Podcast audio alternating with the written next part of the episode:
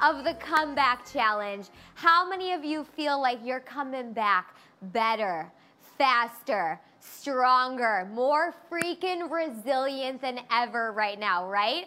Let me know in the comment box. Let me know how you're feeling. You've made it through seven days of immersive training with the man, the myth, the legend himself, Tony Robbins. And today, buckle up. Did you hear me? I said buckle up. You thought it was the last day. You're like, I'll cruise through the last day. Some people didn't even make it to today. I did. Today will be great. Buckle up because it's integration day.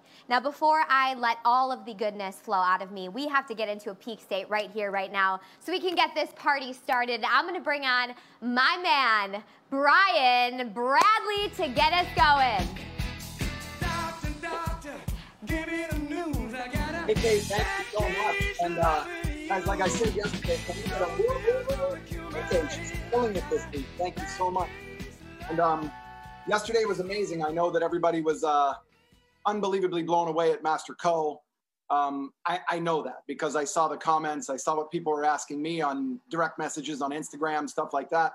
And I can tell you, having known him for a long time, um, search my Instagram and see him kicking my butt in table tennis, and it's not a joke. He won in the last game by two. Now he'll make it sound like he kicked my butt, but that's Master Co. That's good. And uh, my good friend Siri, she she crushed it. I, I I hope you guys were in tears. I was a blubbering idiot, so I'm not afraid to admit it. I cry at all movies. That's good, including uh, Braveheart and The Equalizer.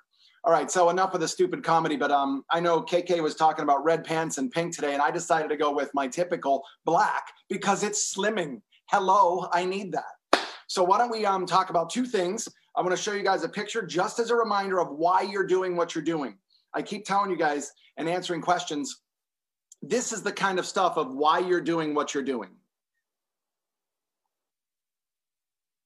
That's before and after for a year. This guy spent in chronic stenosis pain, back pain, limitation. And these seven days have been about no limits. You've got to wrap your heart around that. Don't just talk it. Just don't go, I'm going to be at no limits. No, it's a belief system, 1000%. And having been uh, very good friends with my friend Tony Robbins for almost 30 years now, it's been my pleasure to bring what we brought to you the last seven days. So let's get up. Let's do this again. Okay, so today we're going to start off with just a simple one. We're going to pigeon toe our feet. And you can see that I went to my trusty anatomical socks where you can see the bones in the feet. That's how important they are. Touch your toes together. Push your knees back. So it's going to look like your knee goes from here to there. Just push that knee back. Keep it held just like that. Interlace your fingers behind your head, the top back part of your head, and pull your elbows back. Keep that held. Let your stomach go. This is a little clue for the ladies out there. Let your stomach go. Guys figured this out 35 years ago. 35 years ago, we decided just to let it go. But there's a huge benefit to it. It allows your pelvis to now free up to adjust to this position. When you walk around with your abs this tight, it just doesn't make sense. Keep your quads tight and your elbows back, your hands fully interlaced. Not out here, because that drops your arms, which then affects where your shoulder blade sits. You have about 10 more seconds. And we're going to talk about that ab thing one more time. We'll take 10 seconds to do it. This is your last day, the last day of the rest of your life.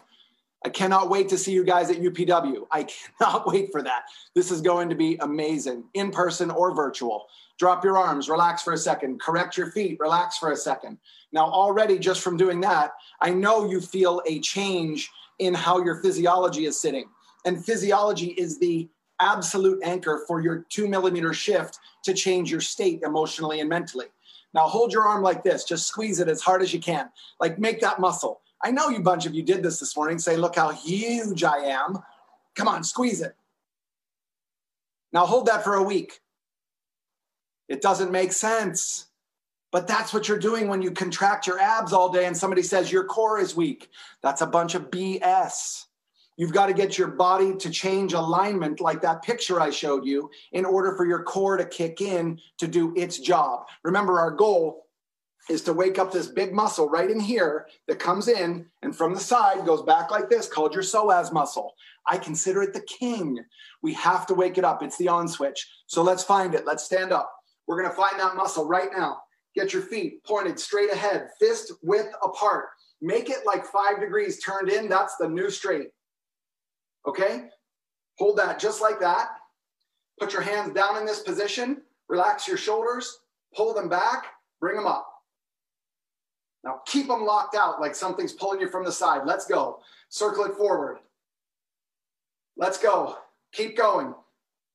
We're doing muscles. Way to go, Kiki. Let's go. KK's kicking butt. Keep your elbows straight. Thumbs forward. Keep going. I know. Keep going. I know. We're not even gonna, we're not even going to go to palms up today. Just let it happen. Let that movement right there happen. Give me 20 more. 19, 15, 18, 12. All right, I lost count. Okay, drop your arms. If those two exercises were done every day, every day, what do you think would happen long term? It's like brushing and flossing your teeth. Eventually, you don't have dragon breath. Let's move on. Here we go. Last one. Relax it. Today we're going full out at this. I need your arms as going as fast, as fast, as fast as you can go. Here we go. Ready. Set. Go. Turn it on. Turn it on. Keep it going. Keep it going. Come on. Come on. Turn it on. Turn it on. Turn it on. Let me see it. Oh, I got to put the so I can see it. Keep it going. Keep it going. Sabine, you're crushing it. Let's go. Let's go. Heather, yes. And you're in pink. Five, four, three, two, one. Take a break. Let's switch legs. KC Broker, get that kid back out there. Tell him he has another leg to go. Let's go. Here we go. Ready. Go. Turn it on as fast as you can. Come on, Mike. You're running on the beach. Let's go. Let's go.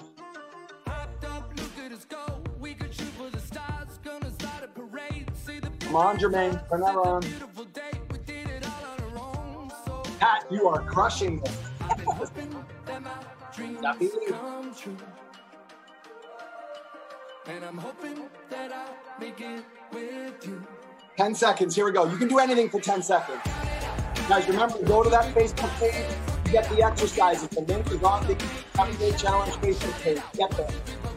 Community's talking about a lot of things. Hey, take a break. High fives. Let's go. Virtuals.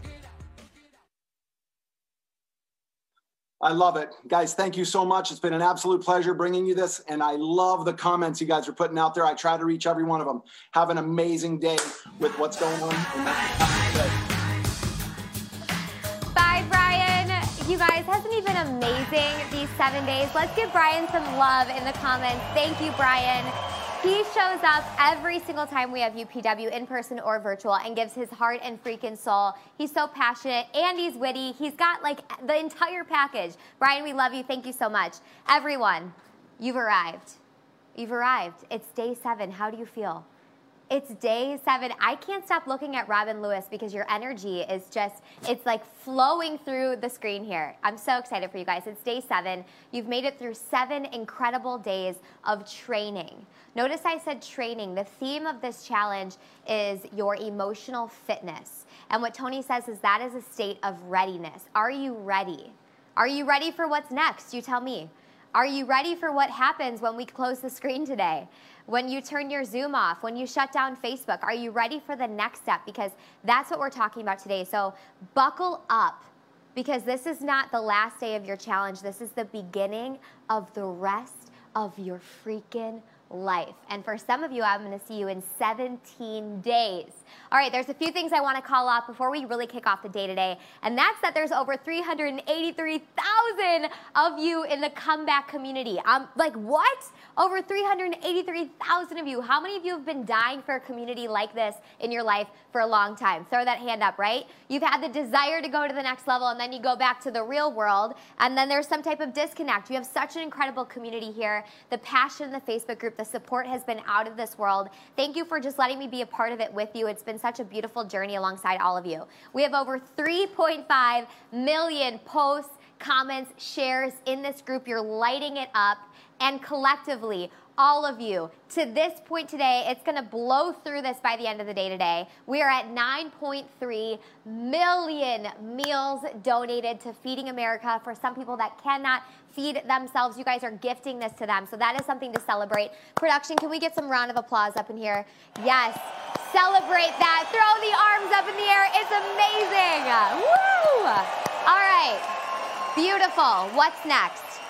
Today, is going to be the best day you've had all seven days. And you're telling me, Carissa, how is that possible? How could it be possible? Day one, Tony freaking like ran through the screen. It was so intense. How could today possibly be better? My advice for you is buckle up because this is integration day. This is where all the pieces come together. You figured out who you needed to be in your story, your state, your strategy. You figured out who the heck you need to be and what beliefs you need to have. You figured out your relationships, how to love up on your partner, how to love your life. You figured out your finances, your health. And now we're going to bring all of these things together to this moment right here. And it's those moments of decision, this decision point right here, right now. How you show up today is going to determine what happens happens tomorrow, the next day, next week, next month, next year. Okay? This moment, it comes down to right here, right now. So this day, day seven, is the day we turn it up or the day we stay still. Which one? You tell me. Turn it up or stay still? Turn it up. Which one? Yes, drop it in that comment box. Turning it up. If you are ready to turn it the heck up today, I want you to put hashtag turn up in the comment box. We've got a few incredible things happening at the end of today one giant cliffhanger, we are going to announce the winners, not only from yesterday's challenge, which was out of this world. I saw some incredible videos yesterday. You guys, I think the entire world is out of celery juice after last night. You're all so quick to your homework, incredible. Uh, not only are we going to announce the winners from yesterday, but we are going to announce the grand prize winner. And that is a human being, or beings, who knows, who really played all out who really went all out in these seven days. And we sat down with Tony last night. We went through these options and we said, let's look at all these people. Let's look at what they did, what they contributed, how they grew. And somebody today, at the end of this challenge, you got to stay the entire time, is going to win a five day stay at Tony's resort. Of course, Tony has a resort in Fiji called Namale. One of you is going to win that. At the end of the day, it'll be the last thing I announce out of my mouth. So stay until the what? End, all the way till the end. That is going to be the grand finale of the day. And you also have a special guest today joining TR. They've been dear friends for over 25 years. He is going to reveal the number one tool for success. His name's Dean Graziosi. So we have so much in store for you today. Again, it's integration day. How are these pieces going to come together right here, right now? And I'm going to bring up the man, the myth, the legend, the titan of self development success to take you to that place. Are you ready for it, though? Are you ready for it? I don't know if you're ready for it. If you're ready for it, say, bring him up, KK. Give me a bring him up, KK. You guys know the drill. It's Tony, Tony, Tony, Tony, Tony.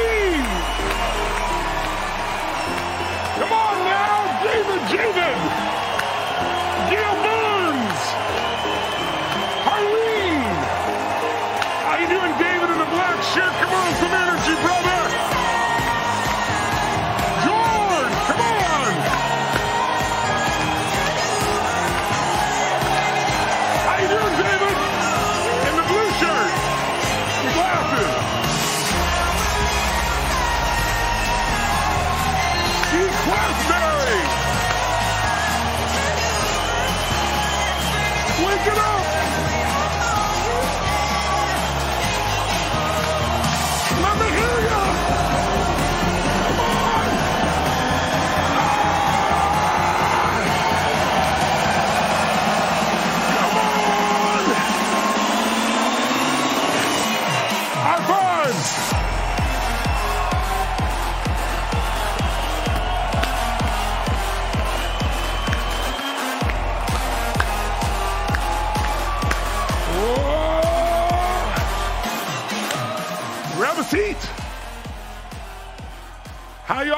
this morning on day seven?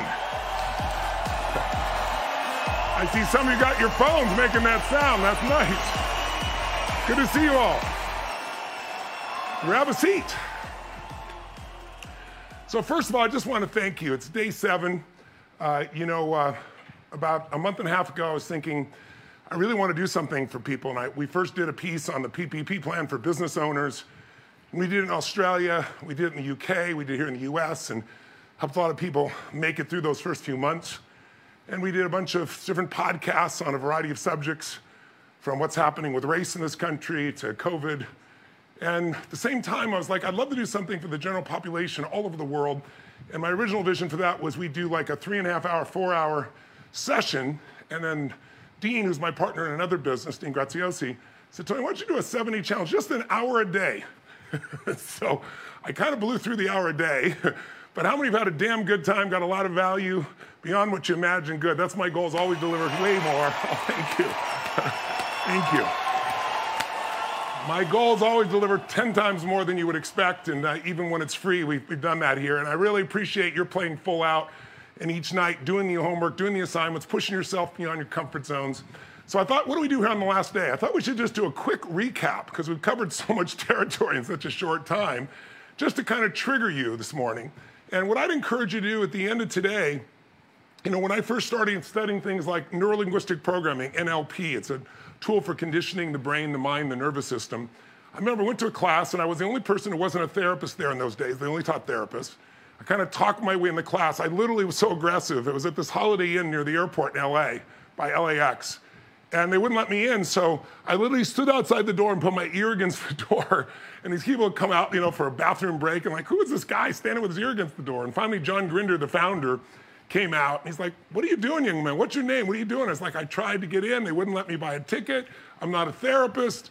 But I said, you know, most of these therapists are good people, but they're conditioned to do things the same way and they think it's going to take forever. I think I could learn to do this stuff and do it in one session and instead of 20. And so he let me go in the class. And I, I remember I was different. I was like taking notes like crazy. If you've ever, anybody's ever seen me, it's like even when other speakers are talking, or even my friends, you know, I'm taking notes like crazy. Because I really believe when I write it down, it goes beyond the mind. It drives the groove deeper. And, you know, repetition's the mother of skills, we've said. So John let me enter the NLP group, and then people go to lunch, and I would do something I want to encourage you to do today. I've done it for since since I was 17 years old. Whenever I learn something, I do two things. Number one, I try to pull everything out of my head I just learned, because you have a great storage capacity. Everything you've ever seen, touched, taste, tasted, touched, or smelled, I should say, is all stored in your brain. Storing it is not hard. Retrieving it is hard because when the information goes in, it initially gets stored in short term memory. But if while it's there, you pull it out right away, it makes you create the linkage to retrieve it in the future and you have use of it. So my standard is I take out paper and these days computer, whatever, and I'll sit down right after I learn something and I will literally write. Like I would, people would go to lunch. I wouldn't go to lunch. I'd sit down and I'd write for 30 minutes every insight, every strategy, every distinction, every phrase, every story, every metaphor, every speaker that had anything of value. I scan my notes, but then I just make myself do it fresh, like just pull it out of my head. And by pulling it out, I've created that linkage, and that's why a lot of people say, like, how the hell do you do those things? How do you remember that? How do you make that happen? Because I wire it into myself while it's still in short-term memory. So I really want to encourage you today. If I said to you, like, what did you learn on day one? We've covered so much you might kind of, it went in and it's there and you forgot. That's why you have repetition. But pulling out is part of that repetition. So I'll give you some triggers right now. Just, I'll give you a couple visuals. I saw somebody made a nice mind map of a couple of the days. It's on Facebook there. But I just, I'll show you a few just triggers for each day, just to kind of remind yourself. And then maybe after the session today, you might want to just make yourself pull out of your head. What did I learn? You know, on day one, you can use this as a trigger. You know, how do I apply that? And then the second I do is I don't leave the site of learning something without committing myself to do something in that moment that gets me to move forward later on. I book a meeting. I enroll a coach for myself or a mentor. I fire something. I quit something. I start something. I send the email. I send the text. I, I do something while I'm still in what? State. Because how many of you ever had the greatest intention? You're so excited to do something. You leave a session where you've made these kinds of decisions and then you go home and you get distracted by all the demands that you have, all the social media, all the emails, all the texts, all the slacks, and you don't follow through and you're pissed at yourself. Who's done this before? Raise your hand and say, ah. Yeah, if you don't raise your hand, you lie about other shit too, right? We've all done this. And so I developed this habit that says, while I'm in state, I'm gonna do something right now. So I'd really encourage you that today, and that's why each day we try to give you just some assignment to kind of lock it in. Go on the rant. Going on the rant's another way of bringing it up and locking inside you. But you also want to come up with what are the action items. So for example, day one, let's throw up on the screen just kind of a little quick little mind map, just to remind you, what do we talk about on day one? That change your story and change your what, my friends? Life. And most of us are unaware of our story. All the story is, is a set of beliefs that we told ourselves over and over again with so much repetition or emotion that now we feel certain about it, which that's all a belief is, is a feeling of certainty. And if you remember, I reminded you that day that many of you, including myself, have beliefs 10 or 15 years ago that you probably would have fought for. But today you're almost embarrassed to admit you even believe that shit, right? So just because you feel certain doesn't mean it's true, it just means you feel certain right now.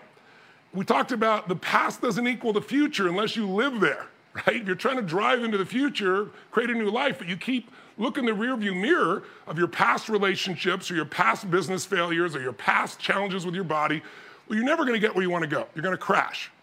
We talked about your worst days can become your best days, turning your mess into your message. Kind of like what I did with feeding people because we didn't have any food, but it became one of the most valuable days. The pain made me care more. It's why, you know, we're, we're now to this, we're going to hit about 600 million meals in the next few weeks and by the way, I want to thank all of you. We're at 9.3 million meals. Give it up for everybody here. That's between this and the people that have signed up, because we've done things for the people who have signed up as well. It's pretty awesome. No, give it up, ladies and gentlemen. Nice and strong.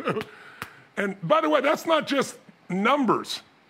I was one of those kids where we didn't have enough food and somebody fed us. That's why I'm doing it. It's not because I'm just such a beautiful, open hearted person. It's just I know what it likes to suffer and I don't want anybody else to. And so many people are suffering right now. And they're suffering because the economy's changed so radically and they didn't do the things we teach on the financial day. So they had no protection. So we talked also about the biggest challenge is that we all have an emotional home. Remember that? And where is your emotional home? You made that little list of where you live at least once a week emotionally. What are the things that you tend to focus on? What's the emotions, the good ones and the bad ones? And you picked out your top two and maybe a new one that you want to start to live as well. And the secret would be to start to condition that. And one more thing, we covered a lot on that day, but one more trigger I don't want you to forget is how to have a breakthrough. What are the three keys to having a breakthrough? Do you remember? Put them in the chat box or yell them out loud. I'll watch your lips moving. I'll know either, whichever you prefer. What were the three? There are three, and they started with an S. And by the way, which one do most people start with? They tend to start with the first one, which was, do you remember? Strategy. And that's really the last one you should be going for. Don't get me wrong, as I said to you the other day, I'm a strategist. I know in your business, the right strategy could save you 10 years. In a relationship, the right strategy could save your marriage. In your body, the right strategy could unleash your energy and your health and your vitality. You know, the right strategy emotionally, and you're gonna have joy and happiness even when all hell's breaking loose. So I'm a strategist, but you don't start with strategy. And if you remember why, is because most people wanna know how to do something. But even if you show them how, they have the wrong what? Story or the wrong what? State. And if you have the wrong story or state, the answer is right in front of you, and you go, oh, it'll never work, right? In the right story, in the right state, you can make any of that work. So from now on, whenever you find yourself a little stuck and you find yourself trying to figure out, I got to get out of this situation, stop thinking about how to do it because how to do it's overwhelming. You don't know how to do it, or even if you do, you don't feel like you can do it right now.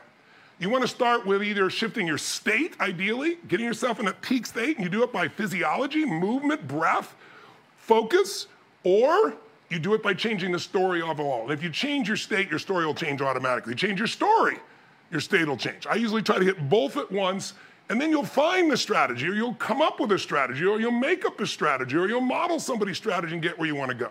So whether you want to make more money, or you want to be healthier, or a better relationship, Yes, the strategy matters, but not until you have the right state and story. How many buy this? How many see this is true in your own life? Say I. Awesome.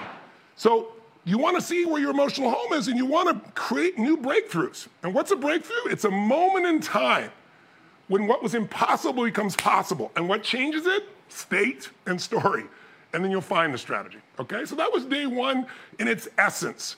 And you don't want to just go, oh, that's all cool shit. You want to say, okay, I want to pull that on my head tonight, this afternoon, evening, whatever. And then I want to just my, a new trigger for myself. Tomorrow, Maybe what I want to do is look at an area I want to break through, and what do I need to do? Figure out what's the story in my head? What's the belief that's holding me back, right? What kind of state do I associate it when I think about that? What happens to my shoulders, my breath, my focus, my internal language when I think about that? And then if I change that, who has a strategy that already works so I don't have to reinvent it? Maybe there's someone who's already succeeding for 10 years at something, and I can model them. Remember, success leaves clues. Here's day two. And by the way, we, that's a lot for supposedly an hour. Was like three hour thing we went crazy on. And then we did all our Q&A with the VIPs as well. On day two, we talked a little bit about happiness as a habit. Abraham Lincoln said, human beings are as happy as they're really committed to being. He had a pretty rough life if you studied him. He had nothing but failures until he became president, quite literally. And then he had to deal with one of the biggest challenges in the history of America, the Civil War. And then he's murdered. But this guy found a way to be happy in spite of all these challenges, the depression he dealt with, because he finally decided that it was a habit, it was a decision. And if you recall, we also talked about what gets in the way is our survival brain. We all have this two million year old brain that's always looking for what's what, great or wrong? Which one? what's wrong? What could hurt me? And so what do we do? It's always looking about what do I have to fight or what do I have to run from, flight, or what do I have to freeze and hope it doesn't notice me? It's a two million year old brain. And you don't have to hide anymore if there's no saber-toothed tiger. So what do people worry about? What are people thinking of me? Do I have enough money? If you live in the United States, for example, and you're in poverty, you're richer than 90% of the planet. It's insane. We lose perspective on where things are. So the survival brain kind of gets in the way if we let it. So we need a new set of habits, a new set of beliefs. And that day was really about remembering beliefs create your life and they also destroy your life. The right belief will create a whole new life. The wrong belief will lock you in and make you be stuck. And whenever you're stuck, by the way, jot this down if you would. Whenever you're stuck, You're stuck in a belief system. That's all it is a story. You're stuck in a lousy state. You might be stuck because you got the wrong strategy and you keep doing the same thing over and over again that's not working and saying, why isn't it working? It's the wrong strategy. You might be stuck in a time frame. You keep thinking about the past. That'll never get you where. Or you keep thinking about the future instead of being in this moment and taking control of what you can control in this life. Can't control it all, but you can certainly control other things. And what determines whether you divorce your story and marry the truth of your unlimited ability, what determines whether you feed and condition your mind or not, is really your ability to kill the monster, the problem when it's little. And really, we explain to you this little circle you'll see in the bottom hand corner there, which is you need to change your state by changing the way you use your physical body, physiology, your focus, because what you focus on, you feel. Remember, whatever you focus on, you think something terrible is going to happen, you imagine it, you feel terrible. Think something beautiful is going to happen, your nervous system will start to feel beautiful. We have control of our focus, we don't usually control it. And language is this the end or the beginning? If you think it's the end of your relationship, you're going to behave very different than if you think it's the beginning of your relationship, aren't you? Right? So your language also affects it. And then the two things that surround that make you follow through is you need a compelling what? Do you remember? Compelling future. Good job, Casey. I see you saying that. Hello to your son there beside you. like seeing him studying simultaneously. Hi there. So the bottom line is if you have a compelling future, something you're going to go for, you can deal with any trouble you have today. And then you need to understand who you really are, your identity. And again, we didn't able to go deeply to that because we covered so much in that day. I didn't intend to do it. But if you know who you are, if you can tap into a different part of yourself, like we all have a part of ourselves. Who has a part of yourself that gets bitchy or whiny or complaining? Who's got a part like you like that? Hopefully, it's not the one in charge, right? Who's got a part that crushes it, that kicks ass, that when you get in that part of yourself, nothing stops you? Who's got that? Say I. Say I. Say I. Awesome. So if we're to tap into a different part of ourselves, we got to understand who we are. And part of that is conditioning, and part of that has to do with the story you have about your life. Are you the victim or the victor? Are you the comedian or are you the deadly serious one? Perhaps you're all of them, and you have to decide which one needs to be in charge. So, those are some things we covered on day two in our little hour, three hours. Here's day three. Day three was all about relationship. And on day three, we really started talking about, again, what do you do to shift it all? And our evolutionary advantages as human beings, what's made us succeed is our ability to cooperate, which comes from connection or love. And when we get in our head in a relationship, we're dead. When we start looking at our partner and we react, it's because we're stacked. Might be stacked with things they've done that we don't like, but really, we're really stacked by past history. Things in our, la- our life in the past, relationships where we're in pain and we see someone start doing anything like that. We go, oh, I don't want one of those and we all of a sudden we put stickies on that person's face. We no longer see them, we see the other person. We see the old behavior. And it doesn't allow us to stay with this human being. Our fear takes over, our survival brain takes over. And so I wanted to, we showed you then uh, uh, an intervention with a couple, and you got to learn a lot of things like the four R's. Do you remember those? If things aren't going in your relationship, the first thing you'll feel is some R, resistance. Remember that? Feel that, oh, I wish I wouldn't say that. I wish I wouldn't do that. Oh, that's, ah, that kind of annoys me, but you don't say anything. If you don't say anything, it grows from resistance to what? To that start where you start to feel like a little bit of rejection will start to grow in there, right? You'll start to feel a little bit more angry If you don't deal with it, and the way you deal with it is not to tell them how screwed up they are and they're triggering you. the way you deal with it, you apologize. Say, honey, if you feel any tension in me, if you feel like, you know, I'm not as connected, I really want to apologize to you. I, I have a trigger in me, has nothing to do with you, and I'm cleaning it up. It's an old trigger, it's an old habit of reacting to certain things, and it's not you, so I'm really sorry. Just doing that and taking 100% responsibility will free your partner and they'll feel loved and appreciated and not judged. It'll free you because it'll remind you you're in control. It's not your external partner having to behave a certain way. It's just an old belief, an old habit, an old emotional pattern. And this is not your past. This is a new experience. And so, talking about how to get to that. If you don't handle it, eventually gets to repression, where people don't even fight, but they barely even hang out. They're like living different lives, even though they're beside each other all the time. And then, of course, we talked a little bit about the three, excuse me, C's and the three U's. That if you are trying to take care of the feminine, it's not going well, they're feeling unseen or unheard, not understood, or unsafe. And if you can allow that to change by giving them your presence, A feminine energy, whether it's a man or woman, will respond powerfully. If you're having problems, I guarantee you one of those things, three things are off. If you're a masculine person, if you're a feminine person trying to work with a masculine person and it's not going well, you're criticizing them, I guarantee it. You don't think you are. You think you're coaching, but they don't want masculine energy doesn't want coaching, right? Or perhaps you're closed. You're a little fearful or a little frustrated or overwhelmed, or maybe you're trying to punish them, you think. Punishing someone else only punishes you. And so you kind of close off a little bit, and that shuts down all the polarity. Or you're trying to control. And that's the nature of human beings. But if you try to control a masculine energy, they want freedom. And that'll make them reject or move away from you. But if they feel free, ironically, they come closer to you and they're able to express their love. So we covered a lot. We did the interventions there. Sage and I did some questions and back and learned a little bit of Ho'oponopono, this idea of taking 100% responsibility, even if it's not your fault. It's not a heavy. It's like cleansing the energy for another person. And you saw some samples of that. Again, I'm going through it super fast. I, I want you to think later on, okay, what are these things do I need, who do I need to let go of with a Ho'oponopono? Like, how am I really doing? Rate myself on if you're in a relationship, or if you're not in a relationship, think of your last one. Did I make the person feel truly seen? Did they really feel understood? Did they really feel safe with me completely? Total trust? Did I give them my presence? Or the opposite side, they're feminine. Like, did the person really feel like they, they were completely in a place where they were criticized? Did they feel I was closed? You know, what was in the way? And so those are the things that we want to look for. Let's go to day four real quick. On day four, throw it up. This is about your career in business.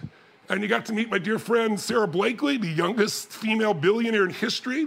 And you got to listen to the interview and listen to everything she did.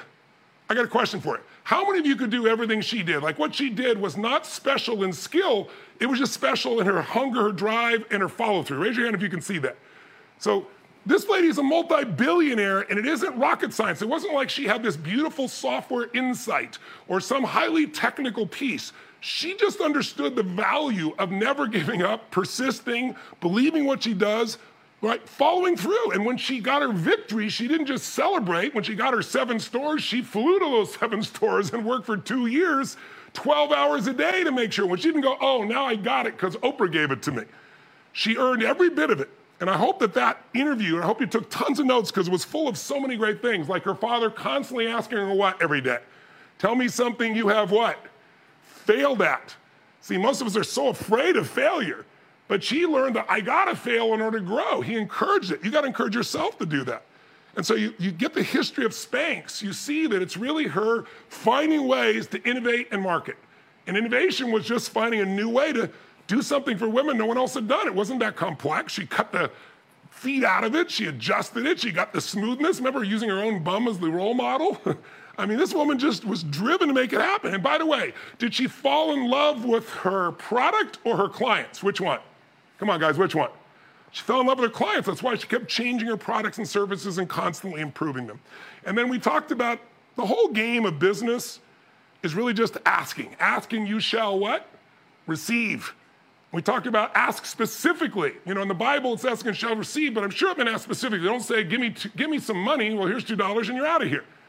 Clarity is power. You got to be specific. We talked about you got to ask someone who can, you can meet their needs first. Before you ask them, go deliver for them. Don't ask for something. It's like, oh, you're a billionaire, so give me some money. Oh, yeah, what, what are the chances of them saying yes? Read between the lines. but if you've done something to add value to them, and you want something, they're going to look at it differently. That's part of asking intelligently. And then, of course, thirdly, I put down ask someone who can say yes. You don't go to someone who's got $10,000 to the name and say, loan me 100,000, will you? You're not asking intelligently. They can't say yes. It's not possible for them. And then finally, ask until, which means be consistent. That's what you saw Sara do. Ask someone else. Keep asking until you find the answer that you're after and that formula really does work. And then, most importantly, we said there were two ways to grow your business. And boy, if you didn't write these down and if you didn't act on it already, you should act on it today. If you're by yourself, you got a team of 12, a team of 12,000, a team of 120,000 people. I don't care. There are people in this room of every scope and size. Uh, my friend Mark Benioff from Salesforce is here. I think they're going to do $20 billion this year. There are people in this room that are just starting their business anybody wants to grow, two things you got to do. Number one, you got to know who is your ideal what, my friends? Ideal what? Client, customer, who's going to buy from you in the middle of winter? Who's going to refer more to you? Who's going to love your product? Who's going to love on you in social media and spread your word? You want to find your ideal clients. Who are they? What do they want? What do they need? What excites them? What are their problems? You want to fall in love with that person so you can come up with ways to meet their needs better than anyone else. How do you become wealthy in business? How do you become successful? Add more what? Value. Do more for others than anyone else is doing in the marketplace, and you will begin to build a brand. But you also need the second thing an irresistible what? Offer. You got to find an offer that's so irresistible, they'd be crazy not to do it. And then when, and when you deliver it, it may not make you a lot of money, but you got to over deliver. Because if you over deliver, they're going to understand who you really are and you're going to build a client relationship. Now it's not, now you have a real business. Customers go away. Passionately fulfilled clients stay. And that's the difference in what you really want to generate here. And I gave you the examples there, if you remember, of you know Zappos and how they built and what they did, making that irresistible offer. It seemed insane, but it worked. Or Subaru. So all these are ways for you to think about this. But boy, you should. If you got a business, how many of your own business? Raise your hand up there. Put it in the box if you're there, because in the raised hand fits, it's about 85% of you. So if you got your own business, this is something you should start immediately. Day five. Day five, we came in here and we started talking about how to really build a money machine. Remember that? If you own a business, you need a money machine in case the government shuts down your business. We've all learned that, unfortunately, right? So you heard from Peter Mallouk, you heard from Ajay Gupta, and Maria Menounos. And we really talked about you really want to be in a position where you find the way to become an owner, not just a consumer, right? If you own Apple or you use Google or you're in a place where you order for Amazon every day, wouldn't you want a piece of ownership of that versus just spending money on that? Wouldn't you want to when everybody buys on Amazon for you to go, yes, I'm glad I'm home and everybody's buying because my value is going up. But you know, you have so many people today, especially young people. I feel for them. They want socialism because they've never experienced it. Most of them have never even been in another country. Less than 10% of Americans have a passport. So their idea of our country is what someone taught them in school, who often has not been anywhere else either. I've traveled more than 100 countries, a lot of beautiful countries in the world, not a lot of better places than you're going to find in America. You know, obviously, I love Australia, I love Italy, I love England, I love them all. But there's a unique culture here that's available. People don't know it. And you know why? Because no one taught them to operate in a free enterprise system. No one taught them. They live in a capitalist society and how to be a capitalist. You don't have to do it full time. All you have to do is become an owner instead of a consumer. You do that, your whole world changes. So they walked you through some things that can take away some of your fear, like understanding when you own the stock market, it's not some stocks, you own companies. And if you own companies, some of the best companies in the world, like the S&P 500 is an example, an index of the best 500, then you're owning some of the biggest companies on earth. And you know they're not going to go away. They might have ups and downs, but as Warren Buffett's talked about, you don't want to bet against American business. In the last 200 years, we've been through World War I, World War III, we've been through every challenge, 9 11, we've been through world economic challenges, and American business keeps growing and growing and growing. If in 2008 you didn't sell and you stayed in, you're up over 300% more today than you were then. If you sold, that's when you lost. And so we wanted you to remember a couple things. One, Every year, on average, on average, every year for 100 years, there's been a correction. A correction is any change from the peak down below, just below 19.9%. The average change in a year is 14%. And everybody panics, but 80% of those turn around. 80% do not become bear markets. A bear market is when the market drops 20% or more, like we just recently experienced, or dropped more than 33, 35%. But notice how fast it came back, back and forth. Now, there's no guarantees, but over time, the growth pattern for 200 years in American economics, businesses, has been up overall. And so the opportunity, if you're a long-term investor, to create a business where you take a portion of what you earn, remember that? You made a decision. Did you act on it? Today's Monday. If you haven't acted on it, you need to go set up an account. Your savings account, Charles Schwab, whoever you're going to go to and get them to take the money off the top, that 10% or 15 or 20, whatever you committed to. What was the number you committed to? Throw it in the box so I know you remember what it is. What's the percentage? Or show it with your hands right now. But if you don't automate it, it doesn't mean shit. It won't happen. So go automate it, and that'll put it in an account where now you can decide where you're going to invest it. What was the second decision we talked about? You need to have a philosophy of investing. It's called asset allocation. How much will be secure? Nothing's totally secure, but it means less risk, less reward, grows slowly, but you don't lose. How much will go in your growth opportunity bucket, which also has risk, where you could lose it all? And you don't want to put everything in any one investment, obviously. But we want to go deeper than that. You can pick up my books for that. Hopefully, you'll find yourself a fiduciary, somebody who's legally responsible to put your needs first. And then I had you really, hopefully, understand by listening to Maria a couple times. I brought people here just to remind you it isn't just about money, it's about freedom, it's about security, it's about love, it's about not having to worry. Who wants all those things in your life 100%? Then you got to put yourself in action, or none of this is worthwhile. It'll just be resident knowledge. And that's why repetition's so important. I can't tell you, I'd go to seminars, I'd listen to audio programs, and I spent a fortune when I had no money in the early days, and I'd be mad at myself. I'm not doing enough. But I forgot it's repetition, repetition, repetition. Then all of a sudden, there's a moment where you don't forget and you follow through. When you learn to tie your shoes, how'd you do it? It was repetition. You had your tongue sticking out the side, total focus and concentration. And after a while, now tying your shoes, you're totally confident. You don't have to think about it. The tongue, for most of you, is back in the mouth. Some of you, it's still on the side when you tie your shoes. Some habits don't die, right? But the point of the matter is, we need that repetition. So I'm doing that right now to remind you, you need to go back through this. Now, all of you VIPs, you have this whole program so you can listen to it and go through it again too. So that's why we made it for you guys on the VIP side. But all the rest of it, we gave it all for free. Just all you gotta do is do the homework, write it down, follow through, create a little action plan. Make sense? And so Maria hopefully brought you to remind yourself of like, she was able to help her mom because she didn't have the financial stress. When she had her own brain tumor, how crazy is that? She was able to let go because her finances weren't a problem. Everything she could afford, she could pay for. She didn't have to think about it. She was worrying about her business and things being supported. These are the things that can free you up. So finance was day five. Day six, and then we'll be where we are today. Day six is really about was health, vitality, and energy. And we started the day with a peak state every day, obviously, with Brian. But you had Master Co, you had Sage, Anthony William, and Siri Lindley. And I hope that what you got out of that day is that a lot of the loss of energy in your life is energy leaks. It's the stressors inside you, waking up in the morning with the stuff in your head, and you need to clear that. You need to do the priming that I do each day for 10 minutes, or meditation for 10 minutes, or something. And that's why I had Master Co come so you could have experienced that. How many of you, by the way, experienced a deep feeling of stillness when we did that process? How many felt that? And it felt really good.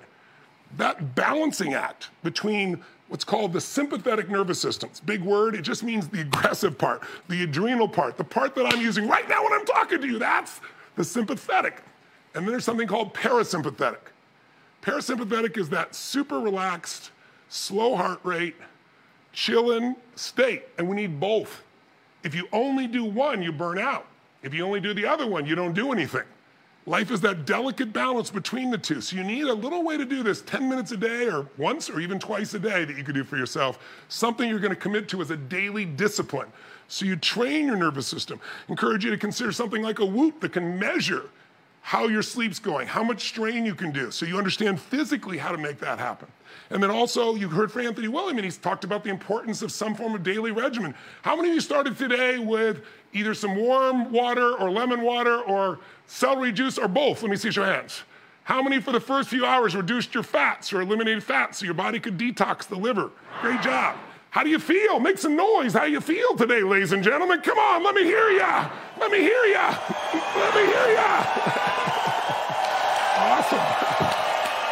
Whoa, yes.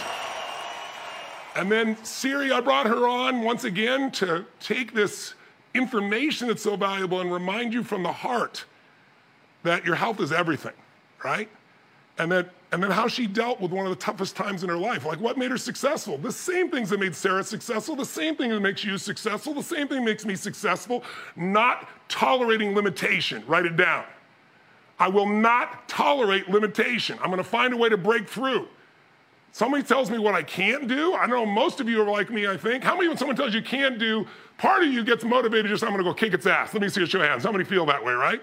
So stop tolerating. Whenever people tell me it can't be done, I mean, anybody who works with me know that's not going to work. It can be done. We may not want to do it that way, but there's a way to get it done, right? If you want to lose 35 pounds by tomorrow morning, can it be done? You bet it can be done. Take off a leg and arm, we can get you there. Now, that's not, we may not want to do it that way, but it can be done. Don't tell me it can't be done. How many follow what I'm talking about here? It's a trade off of what are you willing to do to make that happen. And if you heard Siri, it's like, I am not a statistic. When they told her, like, how can you be so faith filled when you only have a 10% of sur- survival? She goes, I'm not a statistic. I'm Siri Lindley. Here's who I am. That identity created her compelling future. Raise your hand if you follow what I'm talking about now from earlier. That physiology, when she said it, you felt the certainty in her body, didn't you? Her focus was on getting well, not what the numbers were of someone else. And her language reflects it. She's got an identity, a compelling future. Those five to thrive are one of the reasons she's beaten cancer. She's on the healing road, but the cancer is gone.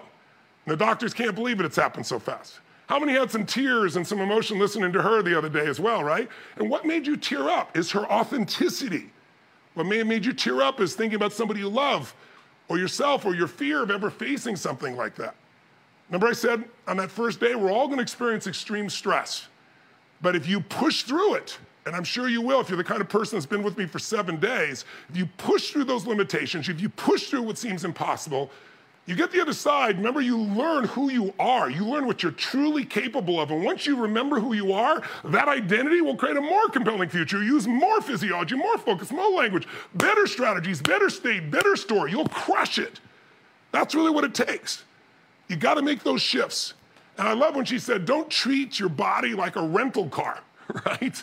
Most people, a rental car, they trash it. They don't even think about it, right? What'd she say? Treat it like a what? Like a luxury vehicle, right? Whatever that means to you. And you're really the CEO of your own health. And remember, I mentioned to you at the end yesterday, it's like a person who's healthy has a million dreams. A person who's unhealthy has one, right? So take care of your health so all the other things go. So that's just a gross, fast run of what we did in six days. So I want to leave you today with some action items. I want to give you four things, I make it five things that you can do so that you not only create a breakthrough, but sustain it. And they're really simple. I was thinking about this morning, like, what could I give you? I want to make it really simple, really clear, so it's actionable. Because please write this down. Complexity is the enemy of execution. Complexity is the enemy of execution.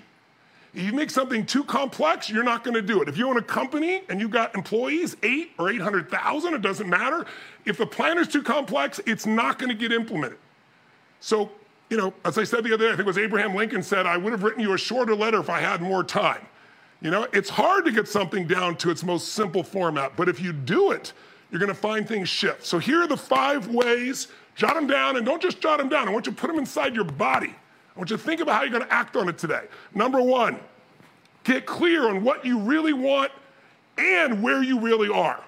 Where do you really want? Where do you want to be? What do you want to live? What do you want to experience? What do you want to feel? What do you want for your body? What do you want your relationship to be like? If you have it already, what relationship do you want to create if you don't have one? Right? What do you want your body to be like? Your energy to be like? What do you want your finances to be like? What do you want your business to be like? And so, what are you going to do is remember, write down clarity is power. The more clear you are about something, the more powerful you'll be. Your brain has that servo mechanism we talked about. When your reticular activating system knows this is important, you will be in that Starbucks and hear the conversation. Remember the example I gave you? of Four you know, tables over talking about the real estate, because now you're into real estate. That part of your brain is going to give you the answers that you really need and that you really want if you stay focused on it. And you got to be clear. What is it I really want? What's the details of what I want? Right? That's the most important part here. And then you got to ask yourself, okay, if this is what I want, where am I really? And not bullshit yourself. Where am I really today? On a zero to 10, where am I? Am I a nine in my body? Am I a seven? Am I a five? Am I a three? Zero's dead. Probably not a zero. And then, okay, I want to be, and you might not want to be a 10. Maybe you want to be a nine. I want to be a nine. I'm currently a six. Okay, there's a gap, right? What do I need to do to close that gap? What's keeping me from improving? And you know what it's going to be strategy, story, state in the opposite order. Whenever you think about that subject, you go, oh shit, I know, I got to do that. Your state drops. Your story is, oh, I've tried everything. All right, what are we going to do? And even if you have the right thing to do, you're not going to follow through. You'll do half assed. Who knows what I'm talking about here? Say I. So if we're going to really succeed we got to understand when you look at this, what is it that's in the way? Is it a belief? Is it a story? You know, is it uh, an emotional pattern I have? Whenever I think of this, I get stressed out or I get fearful. I need to break that pattern. And by the way, I'm not selling you, but I hope you'll continue the journey with you. I know so many of you are going to. I should tell you, by the way, I spoke to Eric yesterday, the founder of Zoom, thanks to Mark Benioff. Thank you, Mark, if you're out there. And he's got us 1,800 more spaces. He's trying to get to 2,500. He's not done this for anybody else, but he's a super fan. So let's give it up for Zoom, by the way, and thank them for that. It was really awesome they get to participate with us, right? So, anyway, you want to get clear about where's the gap between where you are and where you want to be. How do we close it? What beliefs do we have to change? What emotions? I was starting to say that's what we're doing in the seminar day and night. Till you made these shifts and they're in your body, not just your head. But if I don't see you, you got to close that gap. Does that make sense? And you got to look for what's in the way. It's a belief, it's an emotion, that you've never made the decision to just cut off anything and commit you're going to do whatever it takes. When you cut off any possibility of going back, when you burn the boats, you will take the island. But you got to commit 100%. And that usually takes some immersion. So if you're not going to do that with me, you got to do it somewhere because thinking it is not enough. You got to move it from just being clear and knowing the gap, but having an emotional intensity and a hunger that wants you to close that gap. By the way, what does everybody here have in common? All of you on Facebook, all of you here, hunger. I really acknowledge you and thank you for that. People ask me all the time, Tony, you meet millions of people around the world. You've been some of the most successful athletes, entertainers, multi billionaire businessmen. What is it that sets them apart from anybody else? Why are they so successful? And I always say, well, intelligence is a huge factor, right? I love wickedly smart people.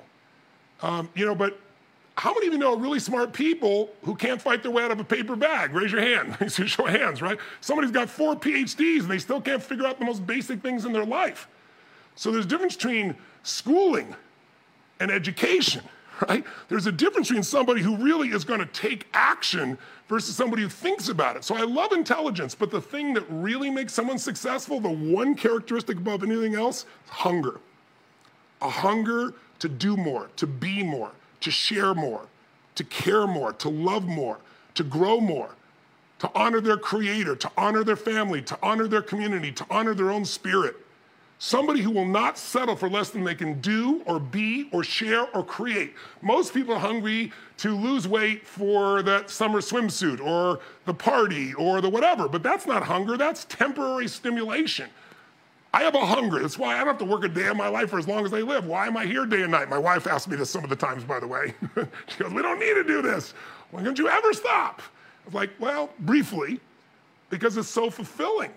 I'm hungry to serve. It's, it makes me feel like my life is meaningful. And all of you have got to find what that hunger is. And when you do, you will find a way to close the gap. And so I know you have a certain amount of hunger, but for example, we're offering you all this for free, right? And so you're on Facebook. I'm thrilled you're here. But if you watch at the hour mark, there's a whole segment of people that drop off. It's none of the VIPs.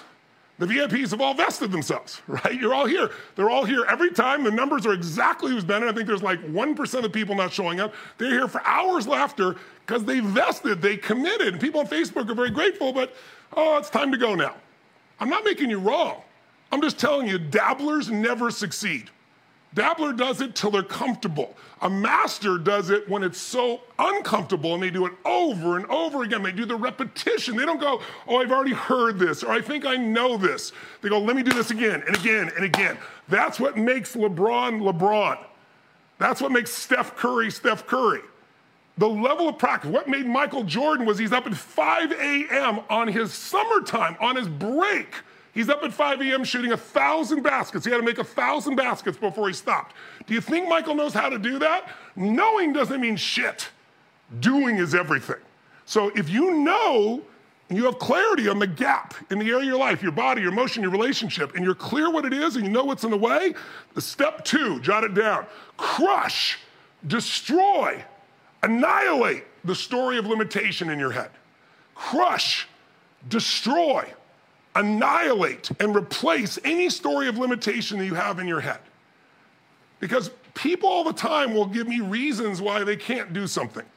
And by the way, I used to be that guy. Long time ago, thank God.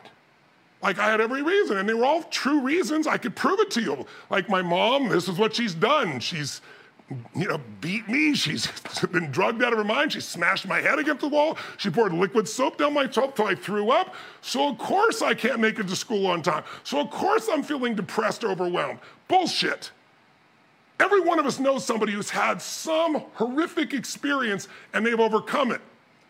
All you're doing is become addicted to your story so that you can justify to yourself why you're not where you want to be. And the facts you're going to point out to us are probably true. But all suffering, listen to me now. Any suffering you ever have, any disappointments, hurt, sadness, overwhelm, stress, suffering is not in the facts, my friend. Suffering is in your perception of the facts. I'm gonna say it again, please jot it down. All suffering is not in the fact. It's in your perception of the fact. I'll give you an example and this will make sense. If you lost your mother or father and they died, or a dear friend, you might have a lot of pain. You might start to suffer. But if you continue to suffer, it really is a choice. Pain is not an option. We're all gonna have pain at times, but suffering is an option.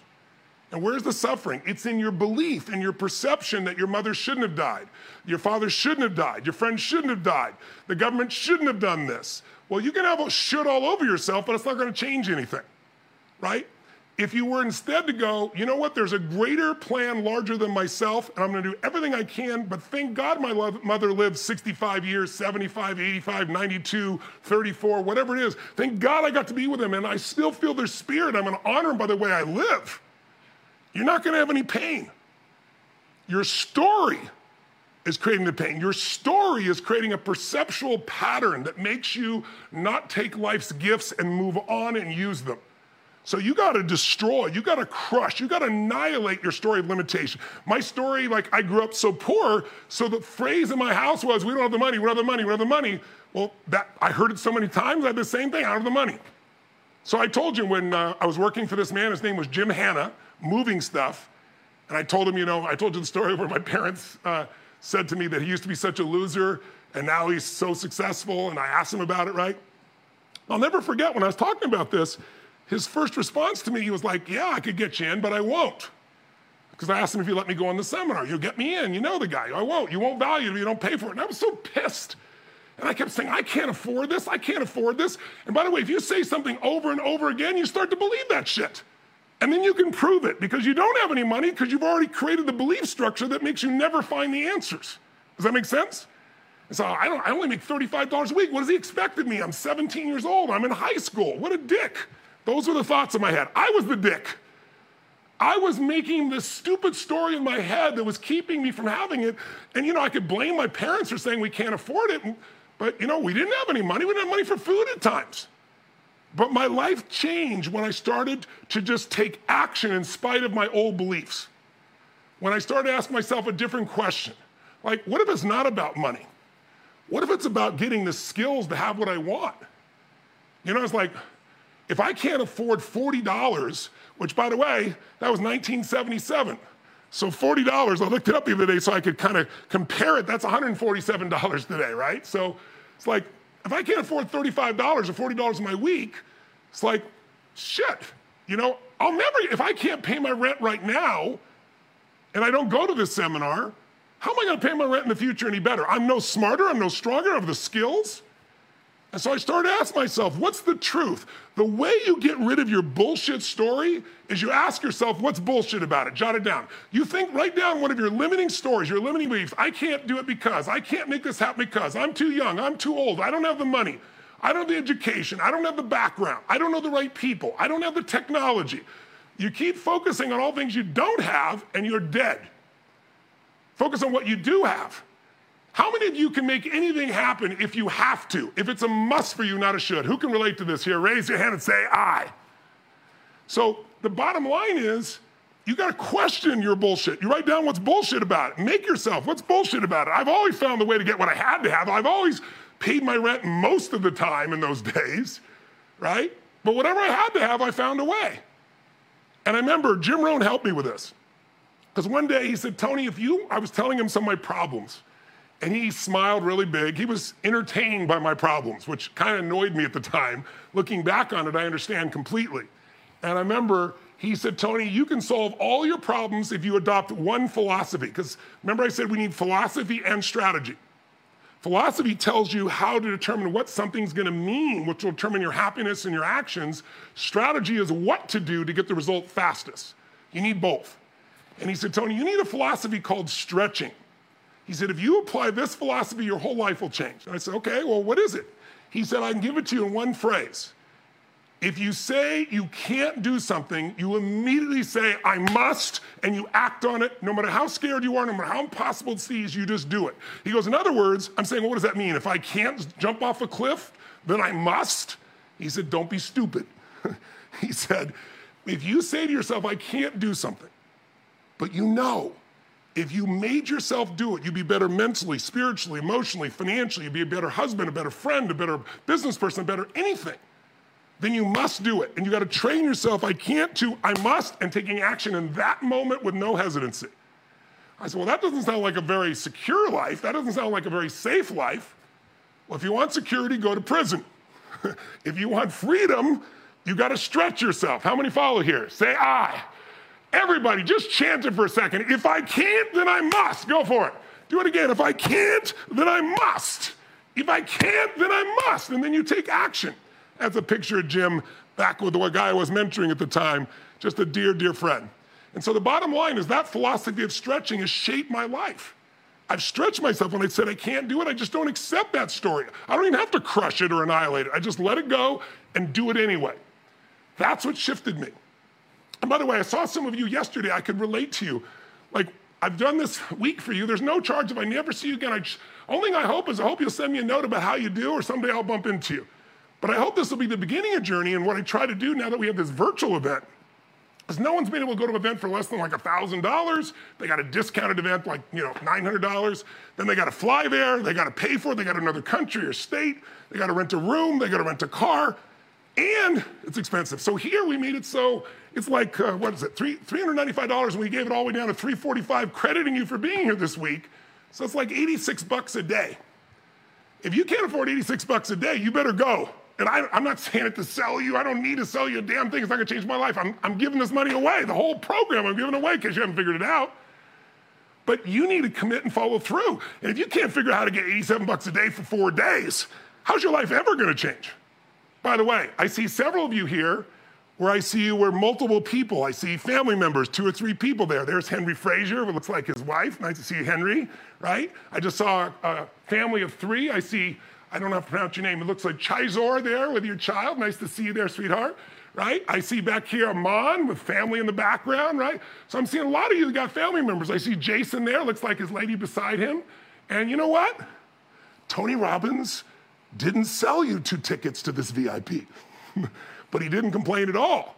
So if you really didn't have $345, you want to continue this journey, I tell you what I would do. I'd get resourceful. I'd stop the story if I don't have the money and say, who does? And I'd get them to do it, and I'd sit beside them and watch the whole thing. Tony's never going to say a word about it, trust me.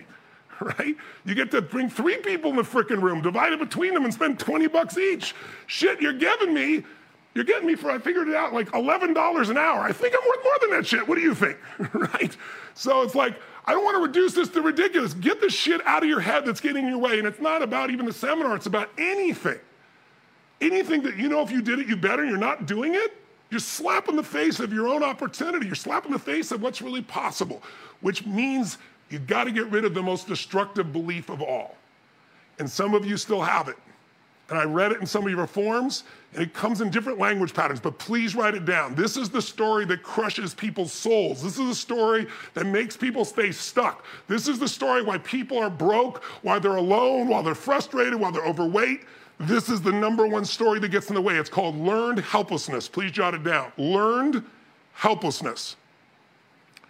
And there's a great book I read years and years ago called Learned Optimism. I highly recommend it. It's about positive psychology. It's by Dr. Seligman. He's a really great guy, smart man.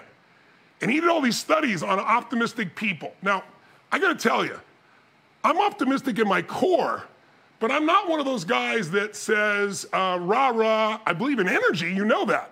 But I'm not a rah, rah like, okay, you know, go to your garden and chant, there's no weeds, there's no weeds, there's no weeds, there's no weeds, and be positive. Bullshit. My view is find the weeds and rip them out. Who's with me here? Say I, right? And then stop whining about the weeds, rip them out. Let's put a plan together, and even a plan. Let's take action and let's iterate. Let's keep changing our approach till we find the way. That's my approach. But in me is an optimism behind that that we're going to find the way. If this doesn't work, something else will. And in his book on learned optimism, he talked about all the studies show optimists achieve so much more than pessimists, but it's not for the reason you think. Pessimists know it's never going to work. I don't have the time. I don't have the money. I can't do this. They got their whole story. And so they don't try and they fail and self fulfilling. Optimists go, this is going to be killer. It's going to be easy. It's going to come through. And it isn't easy and it doesn't work. But they stay optimistic. Go, well, the next time will. And the next time will. And the next time will. That's how you get a Sara Blakely. That's how you get a Sarah Lee Lindley.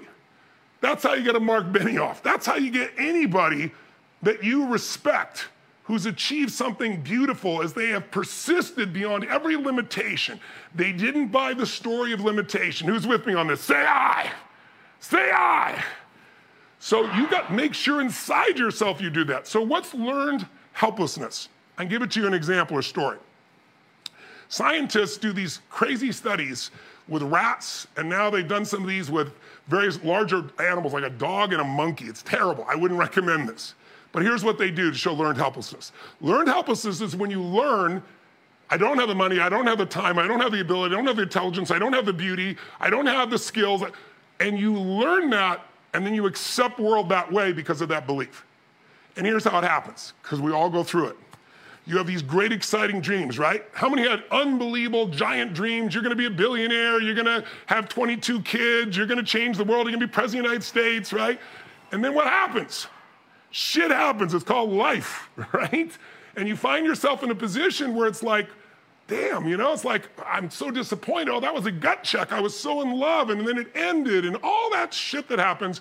And we stack. Remember stacking? We stack the negative until now we're afraid to get our hopes up. And so to protect ourselves, we become pessimistic. We learn that we're helpless. So here's how I do it with animals to demonstrate it. It's fascinating what they do. They'll take a dog, they've done this with monkeys as well, it's horrible. And they'll take that dog or monkey, let's use the dog as the example, and they'll put him in a room. They'll open the door to a room, put him in a room, and it looks like a little mini tennis court. And there's a net across the middle, decent height net, and there's four boxes, four squares that the room are made up of. There's a green square, right? There's a red square, a yellow, and a blue square. And what happens? They put the dog in and they electrify the square the dog is on. So let's say, for example, it's a green square. They literally electrify the floor. Now, the animal's getting massive pain. Now, when we get pain, our brains are trying to figure out what the source is, try to deal with it so we can avoid it, get rid of it. That's the way human beings, all animals are wired this way. So the animal moves around, moves around, and all of a sudden, you know what they do? They move over and they get on the yellow screen, the yellow square, and the electricity stops. And they do it again, and pretty soon they go, oh, if I get off the green square and I go to the yellow square, I'm okay. So they'll open a room, they'll put that same animal in. What do you think it does immediately? Instantly goes to the yellow square. So what do they do after they've done this about a dozen times? These bastards, these testers, they electrify the green square and the yellow square. Now they're both electrified. The animal goes either direction. It's getting zapped. It's painful. It's crazy. So what does a smart animal do eventually? It jumps over the net, right? Now on the other side, we've got a red and a blue square, and the animal's okay. So now they open the room. What does the animal do instantly? Who knows? Jumps over the net, gets away from the pain, avoids the relationship, avoids that color, avoids that person, avoids that business. How many follow the metaphor here? Follow me with me on this, right? They jump over. Now it's on the blue square. What do you think these bastard scientists do? They electrify the blue square too. Now, both squares on the other side are electrified. This one's electrified. The animal's going crazy. It finally drops over and moves and bumps into that fourth square, that red square, whatever color. I lost track of the colors I've been using. I think it was red, right? And what happens? Dog's okay. Comes in the room, it jumps over to the red square. Now what do they do? They electrify all four squares. The dog gets pain no matter where it goes. They do this monkeys too. Who knows what happens after about 10 minutes of this? Animal gets pain, jumps its pain, moves squares of pain. No matter what it does, it gets pain. You know what the animal does? Whether it's a monkey or whether it's a dog, it sits in the corner and starts to bite itself. You've heard children cutting themselves. They have so much emotional pain, they think physical pain feels less bad. That's a child in learned helplessness. If you're saying, I don't have the money, I don't have the time, I don't have the skill, I don't have the background, I'm not attractive enough, I'm too old, I'm too young, I don't have the education, all you've done is bumped up into learned helplessness. And I'll tell you how you know there's three beliefs that are part of learned helplessness, three P's. Please jot them down. Because these are the three P's that if you're not making progress, chances are if you're stuck, one or more of these three P's are alive in you. You're thinking the problem is permanent. Who's ever done this? Whoever's been so stuck, you try to change something so often, nothing was working, and so you felt like this is, I can't solve this. This is a permanent problem. Raise your hand if you've ever felt that somewhere in your life. It could be a habit, it could be an addiction, it could have been a relationship, right? Once you think the problem's permanent, it is. Because now you're in learned helplessness, you're not even gonna try anymore because you know nothing works. And it's self fulfilling. And so many of you, when I read your forms yesterday, that's why I'm bringing this up. I, I changed the content today because I just like, I felt for you. You've bought into the bullshit. You've allowed yourself not to crush, destroy, or annihilate your story of limitation. You fed it. Whatever you feed grows. There used to be an old movie, some of you may have seen, it was called A Beautiful Mind. Did anybody see this movie years ago, A Beautiful Mind? Quite a few of you. And it was a true story about this mathematician who kind of lost his mind. He, he was put through shock therapy, all these horrible things became a Nobel Prize winner at one point, and they're interviewing him years later and say, How did you make it through that? And he said, I figured out one day, whatever I feed grows. I'll say it again whatever I feed grows. If you feed your fear, you get more fearful. If you feed limitation, you get more limited. If you feed your strength, you'll go through it. If you feed your willingness to take action, you'll become that'll become your habit. It'll be who you are. So the first problem is permanent. Please write this down. Only my soul is permanent. No problem is permanent.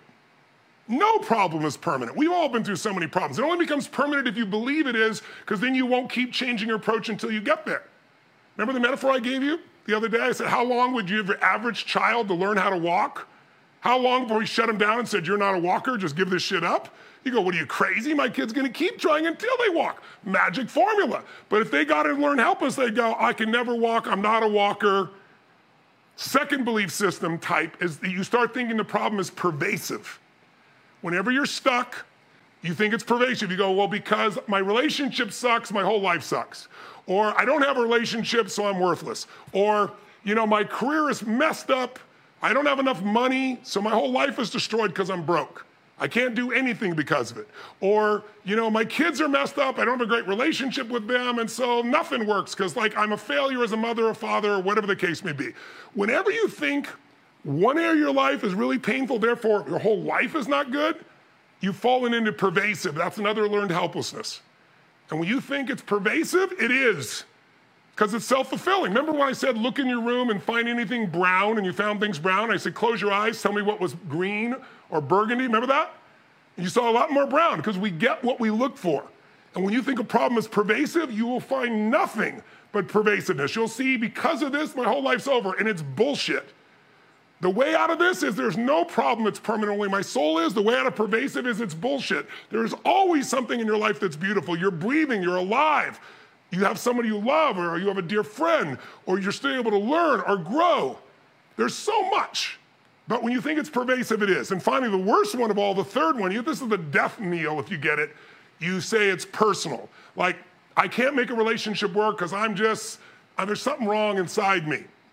I just can't do it. I, I'm messed up inside. I'm broken.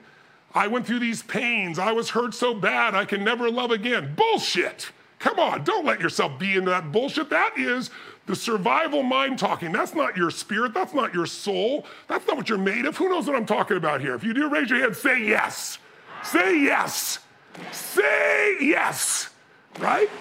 So we need to make sure that we remember it's not personal. It's just a habit. It's just a pattern. It's not you. If you think it's you, you're not going to change because it's hard to change ourselves, but it's easy to change a pattern when you see that's what it is. So crush destroy, annihilate your stories of limitation. Stop this bullshit. I can't afford it. I don't have the time. I don't have the money. I don't have the skill. I don't know the right people. It's just you being afraid, right? You're just being afraid. When people say to me, well, you know, you know, I'm not optimistic. I'm a bit skeptical. You know, I'm a bit, uh, what's words that people use? I'm a bit pessimistic. You know, I said, bullshit, you're not skeptical, pessimistic. You're gutless. Because any idiot can be pessimistic. Anyone can say the worst is going to happen. That doesn't take any courage. That doesn't take any faith. That doesn't take any strength. You're gutless. Let's call it true. Let's call the truth. Call the truth, you can free yourself. I've been gutless. Who else has been gutless and bought into this bullshit at some point? But you don't have to stay gutless. You destroy those limitations. And how do you do it? You go to the third step. You start to watch your language and you listen and you notice what it needs to shift to because your words create your world also. Remember when we taught you this triangle of impact? And if you come to the seminar, we're going to live this day after day. You got to change your physiology, your focus, and what was the third one? Do you remember? Your language, the meaning. So remember, I said earlier, if you think this is the beginning of your relationship, are you going to behave the same as if you think it's the end of your relationship? Of course not. It's the beginning, what are you going to do? In the beginning of relationship, when you really love somebody, what will you do for them? My friend yelled out, What will you do for them? Come on, put it in the box. What would you do for them? When you really love somebody beginning, what will you do for them? Put it in the box. Let me see. What is it? That's right, anything. Right? Remember I said, you want, you want me to take out the trash? Here it is. right? But remember I said after seven days, seven weeks, seven months, seven years, somebody can take out the trash. You go, What do I look like? Your janitor? right? And you go, I don't know what happened. We used to have so much joy and passion. What happened is now it's about what you're trying to get instead of what you're trying to give. And the language you attach to it, beginning or end, will change it all. If you think it's the end, you'll say shit you wouldn't say in the beginning. Is this problem in your life here because God is punishing you? Is that the meaning? Or is this problem in your life because God is challenging you? Or is this problem in your life because it's actually the problem is a gift from God because it's going to make you grow in ways that will make your whole life better? Or is it not anything to do with God? You're just being a lazy bastard and not doing your part, right? Whichever one you pick, if you think God's punishing you, you'll find the brown and you'll convince yourself God's punishing me, and then you'll be in learned helplessness. If you believe it's a gift, you're going to find a gift in it. How many call follow what I'm talking about here? So it's nothing but a habit. But our language helps to shape those habits. So I can remember, for example, my mom, God bless her soul, beautiful soul. I wouldn't be who I am without her. But she was a troubled soul. And when she drank and took prescription drugs, she was a different person. And I remember my mom one time, years and years and years ago, probably 30 years ago, I remember I went on a, a trip over to, I think it was Europe for a group of seminars, and I was on the road for a month. And I gave my staff two weeks off because we've been going 24 7 when I was home. So in those days, I'm old enough. Anybody old enough to remember having an answering machine, an actual device, not your phone? Who remembers those days? Ah, there's some old people here. Good, right? And so I had this answering machine, and when I came home from Europe, we couldn't get it to connect, so I couldn't answer. It was messed up. Came home, and it was filled with all these messages, but about half of them were from my mom. And all of them had this language pattern. Uh, well, I'm trying to reach my son, you know, I'm humiliated that I have to leave a message. This is my third humiliating message to have to leave. This is my seventh message. I am so humiliated to have to leave a message and not reach him. I remember calling my mom. I said, Mom, I love you so much. Here's what happened. Why were you humiliated? And she gave me the story. I said, No, Mom, if you'll hear me, you're humiliated Could you use that word for anything that's uncomfortable. See, the words we attach to our experience become our experience they become a biochemical change. So some people get really, really painful things and they go, it's the worst thing ever. I'm destroyed by this. Somebody else goes, that's inconvenient, right? And while that sounds simplistic and bullshitty, the word you pick will change your biochemistry. I will use colorful words, some of you know. I use those words because I grew up in the street and I was 5'1 and I used those words to produce an intensity keep somebody away from me. So I know how to use words that'll make me intense. I know how to use words that soften me. My wife has phrases like I'd have shit and some other things, and she'd use like sugar and darn and geez, and it makes me laugh, and we're a perfect balance. We find it. But I also know I got to use language, not language use me. How many follow? I got to make sure I'm consciously using words that move me in the direction I want to move. Otherwise, just out of habit, the words start to create you. So I have this Simple distinction I made 20 years ago. I call it watch your TV. Jot it down. Watch your TV. It means watch your transformational vocabulary. Your transformational vocabulary. See, there are certain words they're going to put you in a shitty state. How many of you, there's a word that somebody can use, and if they use that word in a certain tone of voice, it's like fighting words with you. Who knows what I'm talking about here? Who can relate to this in some way?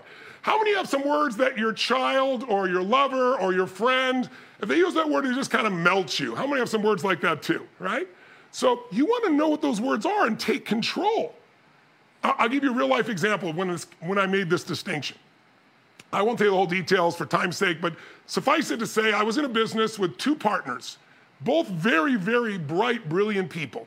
I'm the third partner in the deal, and we were involved with a, a potential business deal that could have grown the company about 250%. I mean, I'm talking a rocket ship of change by the merger of some resources. But there was a negotiation that had happened for that to work.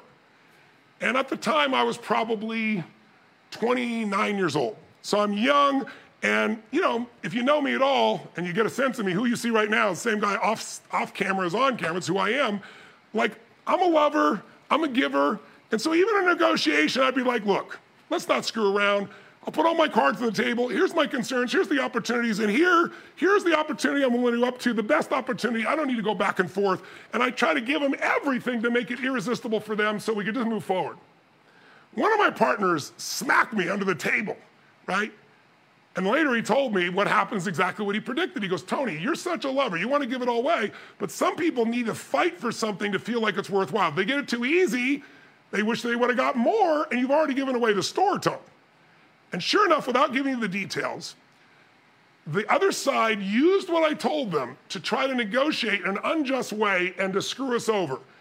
And my partners were angry, and I was angry. I was super angry. Like, because it wasn't like they just used it intelligently. I mean, they used it to try to leverage us to do shit that wasn't in our interest and would have put us in a terrible position. But if we didn't do it, they were going to do something else that would put us in a terrible position. And I can't tell you how pissed off I was. I was pissed off, I was angry, I was mad as hell. Write those three phrases down pissed off, angry, mad as hell. Now, those three words or phrases I would use anytime I was really upset, and I had no difficulty getting upset. Pissed off, this pisses me off. This makes me so angry. I'm mad as hell. Those are language patterns I wasn't aware of that I used all the time. So I was mad a lot, right? You can imagine. So I'm in the middle of a negotiation, I'm feeling these feelings.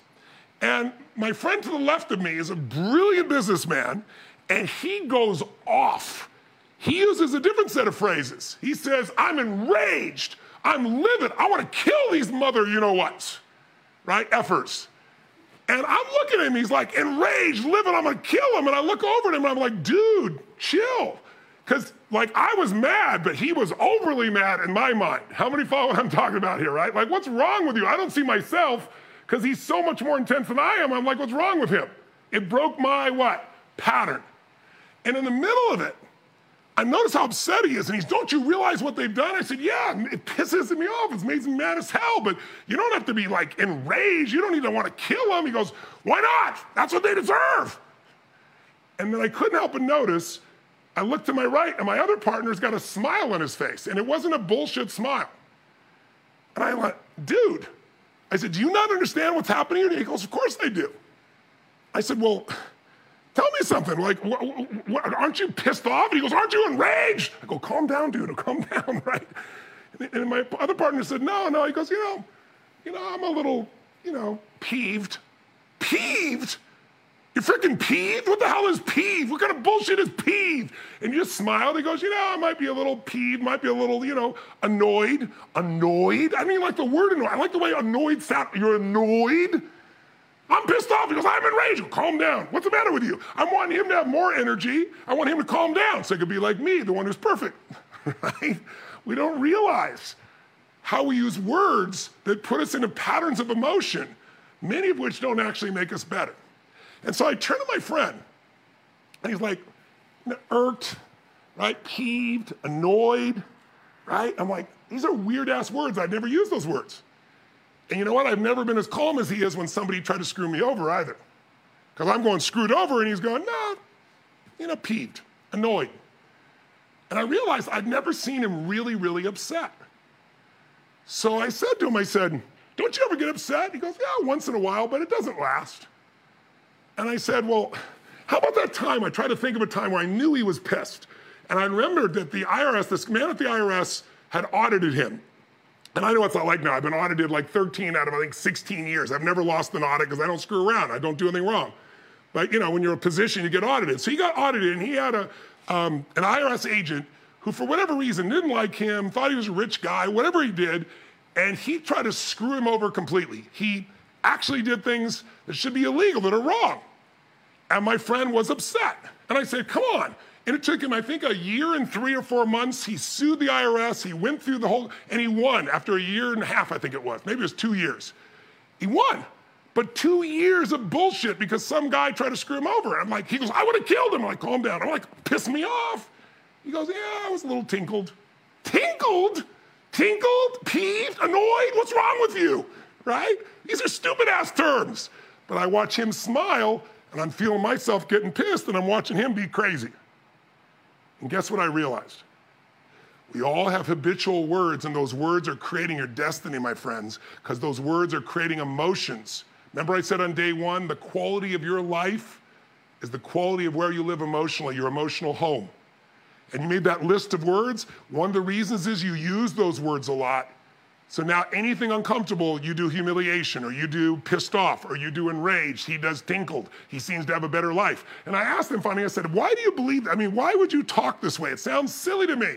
He goes, Tony, because I believe if I really get angry, I will lose my edge and the other guy will win.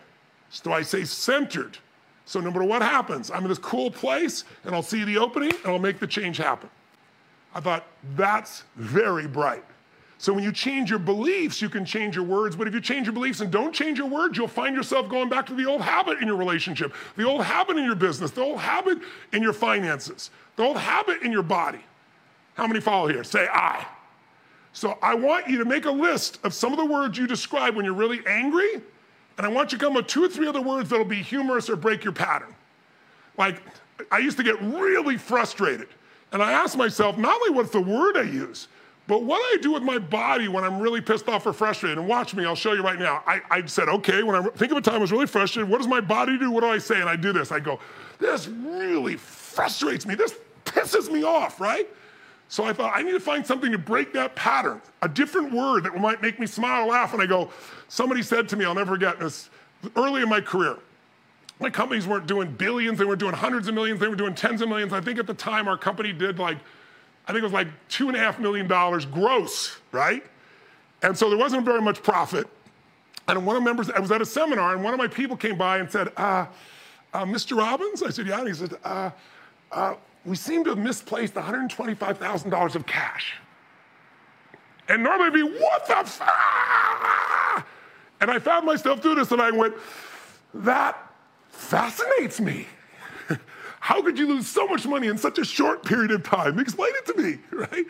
And when I said that fascinated me, he didn't know what the hell to do, but it also broke whose pattern? Mine and his. I use transformational vocabulary to get playful. And by the way, before, when they tell me something, I get so angry, and I had a right to be angry, but it didn't make anything better, and they were afraid of telling me anything. For some reason, next time a problem was around, they didn't tell me, and then it was too late. So now people started saying, well, when you share this with Tony, you might warm me about this might be a fascinating conversation. so that's like the pre-frame for that. Mary B is my right arm. She'll come to me because I have some fascinating news to share with you. I go, okay, I know where this is going. Let's go for it, right? It's her way of saying, please don't get upset, right? So I understand, but you can do this with yourself. You can break the pattern of beliefs by breaking the pattern of emotional words that you use. I used to be depressed. And I remember I was kicked out of my house. My dad went back east. I'm on my own. I'm sleeping in this laundry room of a friend. I was so depressed. I apart from my brother and sister, apart from my life, no compelling future, no sense of identity. I didn't understand physiology, focus, or language. I didn't understand any of this stuff. And all I knew is I'd heard Jim Rohn say leaders are readers, read 30 minutes a day, but read something intelligent, read something that stimulates, read something that gives you a strategy. Don't miss a meal. I mean, miss a meal, but don't miss 30 minutes. So I took a little money I had, I went on this bus to this mystical bookstore and they had this book called The Magic of Believing with Claude M. Bristol. I mentioned on the first day. I remember reading that book and it talking about conditioning yourself over and over again and doing incantations. So another way you can watch your language is to incant what you want to feel. Every day I'm getting stronger and stronger. Every day I'm getting stronger and stronger. Every day I'm getting happier and happier. But you don't go, I'm getting happier and happier every day. I'm getting happier and happier. You got to use your face, your voice, your body, and you got to condition your nervous system until it's automatic. How many of you have ever made the fatal mistake of going to Disneyland and getting on a ride called It's a Small World After All? Who's made this fatal mistake? Raise your hand. Now, when you do this, what's stuck in your head for the next three weeks? It's a small world after, and 50 languages. Turn it off, right? so, you know, we can put a song in our. Who's ever had a song get stuck in your head and you're thinking about something else and the song's coming through you, right? You want to create your own song of the truth that will free you from the limitations of I don't have enough money, time, energy, beauty, whatever bullshit story you used to tell yourself. And you want to do it directly and consistently. So we got clear, clarity is power. What's the gap between where you are, where you want to be, what's getting in the way? Two, crush and destroy and annihilate your story of limitation, whatever it is. Get out of that whole story of learned helplessness. It's a, per, it's a permanent problem. There's no permanent, only my soul is. It's certainly pervasive bullshit. Nothing's pervasive. It isn't personal. You block those out you step in, you find a way to keep adding to your skills. If you can't do it now, go get the skills. If I can't afford it, then I better do it. If I can't do this thing, then I must. Whatever that thing is that's gonna make you grow. Who's with me here so far? Say I. You're gonna become conscious of your TV, your transformational vocabulary, because those words are either creating a life you want or destroying it. Do you get it? Become aware of them. Jot them down. Find some new words like fascinating, but use a different voice tone and everything to break your pattern in your body. Finally, last two steps. Four, there's only one, once you know the gap, and once you've crushed the bullshit stories that are stopping you, and once you got better language to lift yourself, and it may not be, it might not be thorough words, it might be a nickel word, but it moves you a hundred, you know, it moves you deeper. You don't always have to have a sophisticated word to move you. Then step four is massive action is the cure-all. Massive action. Put it up there. Massive action is the cure all, right? And I want to put one other phrase right, right below it. I don't care how you feel. How you feel doesn't matter. I hear people all the time saying, well, you know, I'm getting myself ready to do this thing and I'm just not quite ready yet. Screw you, you're never going to be ready. You don't wait till you're ready. If you wait till you're ready, the opportunity's already gone. Who's with me on this? Say I, right? What you got to be able to do instead is you got to make yourself ready by just doing it even though you're not. Remember, I said courage. Courage is one of those human emotions that transforms your life. But people think courage means I feel confident. Courage means I know I can do it. That's bullshit. Courage is you're scared shitless. You just develop the habit of doing it anyway. If there's no fear, there is no courage. You have to be scared for there to be courage, otherwise, there's nothing to overcome. It's just a habit.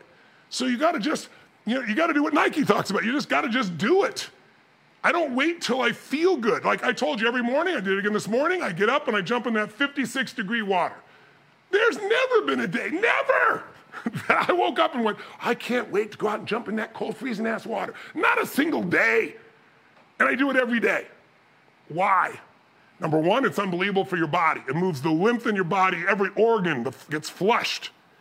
But the even bigger reason why is it's a mental discipline.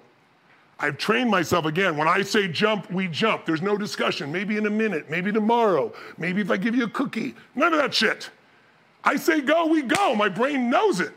That's how I can get myself to do the things I do. And all that is, is a habit, my friends. It's a habit. It's the habit of saying, I can't, therefore I must go now. This instant, no hesitancy, no mental discussion, just effing do it. And when you effing do it, a cool thing happens. You start to believe. You know how some people say, I'll believe it when I see it? No. I believe when I see it? No. You do it and you'll believe it, right? Some of you have been with, who's been to a UPW and done the fire walk with me, for example, the live UPW, right? Quite a few of you. That's awesome. Well, guess what? You know, people get up there and they're scared all night long. And then we get them in a certain state and they do it, and afterwards their brain goes, Man, if I could get myself to do this, if I can get myself storm through fire, what else could I get myself to do? And the answer is anything. Because the same state that'll get you storm through the fire, the same state's gonna break through, storm through, and annihilate that piece of wood you're gonna have during the virtual UPW. The same breakthrough energy Once you've done it in one area, you can do it in others. It, it develops a habit, it develops a momentum. Action is the cure all. Massive action is the cure all. Now, massive action where you keep changing your approach. If it doesn't work, you take massive action, try something else. That doesn't work, try something else. If you keep changing your approach, taking massive action, will you succeed? Yes or no? Yes or no? You got it. What made Sara so successful? It didn't matter how she felt. She didn't feel confident. She didn't like her clothes. She didn't feel she knew exactly what to do. She just did it, did it, did it, did it, learned, changed, did it, learned, changed, did it, kept doing it. And now you look at her and go, Isn't she amazing? She is self created. We're all self created. We're affected by our environment, but we get to choose what things mean, how we're going to live, and what we're going to do. And so, what action does too is it creates momentum. And momentum is your friend. Right now, we've spent seven days. How many feel momentum? Like you're making real progress this week. It feels really awesome. Say I. Say I. Awesome. Thank you. So, guess what? You don't want to lose this momentum when you got to this point. That'd be silly. Then you have to start all over. It takes a lot of energy to get momentum. If, the example I give is the other day, I think I mentioned, if you want to get a rocket outside the Earth's atmosphere, the pull of gravity in the Earth, it takes an unbelievable amount of fuel and energy, doesn't it? But once it's got momentum in space, it takes very little fuel to actually leave the solar system. So it's the same thing true in life. Action creates momentum, and massive action creates massive momentum. When you get momentum, things that used to be hard are easy. But when you're in your head, it's like when we do the fire walk, you'll see people walk up there, and I always tell people, don't hesitate. Make your move, do what I've shown you, and then go immediately. Because the longer you sit there and thinking about it, what if I die? What if I burn off my feet and become a stump dancer? What if, what if, what if? What happens? You're not gonna take any action. Action without thought. Think it out in advance, but now it's just time to do it. That's what's gonna shift you. And by the way, you've heard, I think KK quote me multiple times, but let me give you an example what, the quote she's given you is I said, don't ever leave the site of making a decision.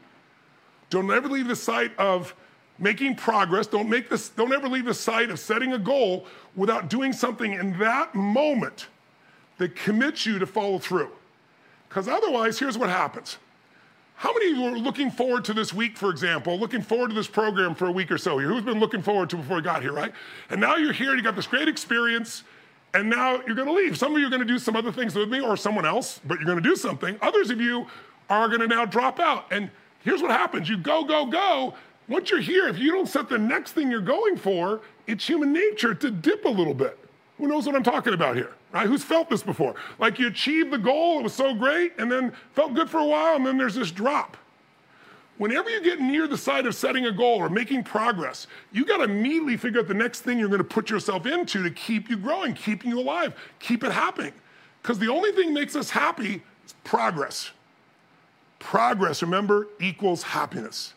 Even if you're not where you want to be, but you're making progress, you're going to feel good.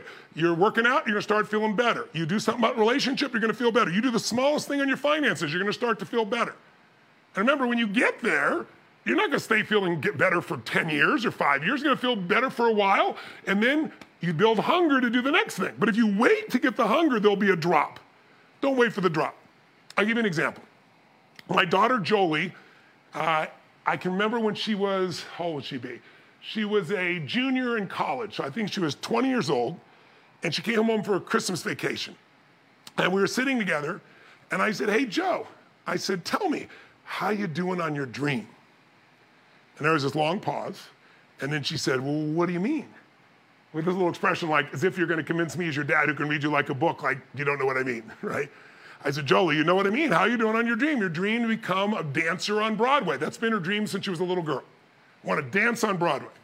And she goes, Well, Dad, you know, I got straight A's in college here in school, and I've won, you know, I've been in eight competitions, and I've won six of the eight competitions, dance competition. I said, Honey, I know, and I'm really proud of you. But I said, I think you're missing one of the most important things that's made me successful. I said, I think you look at me and you go, you know, my dad's a genius. And of course I am, right? I'm your father.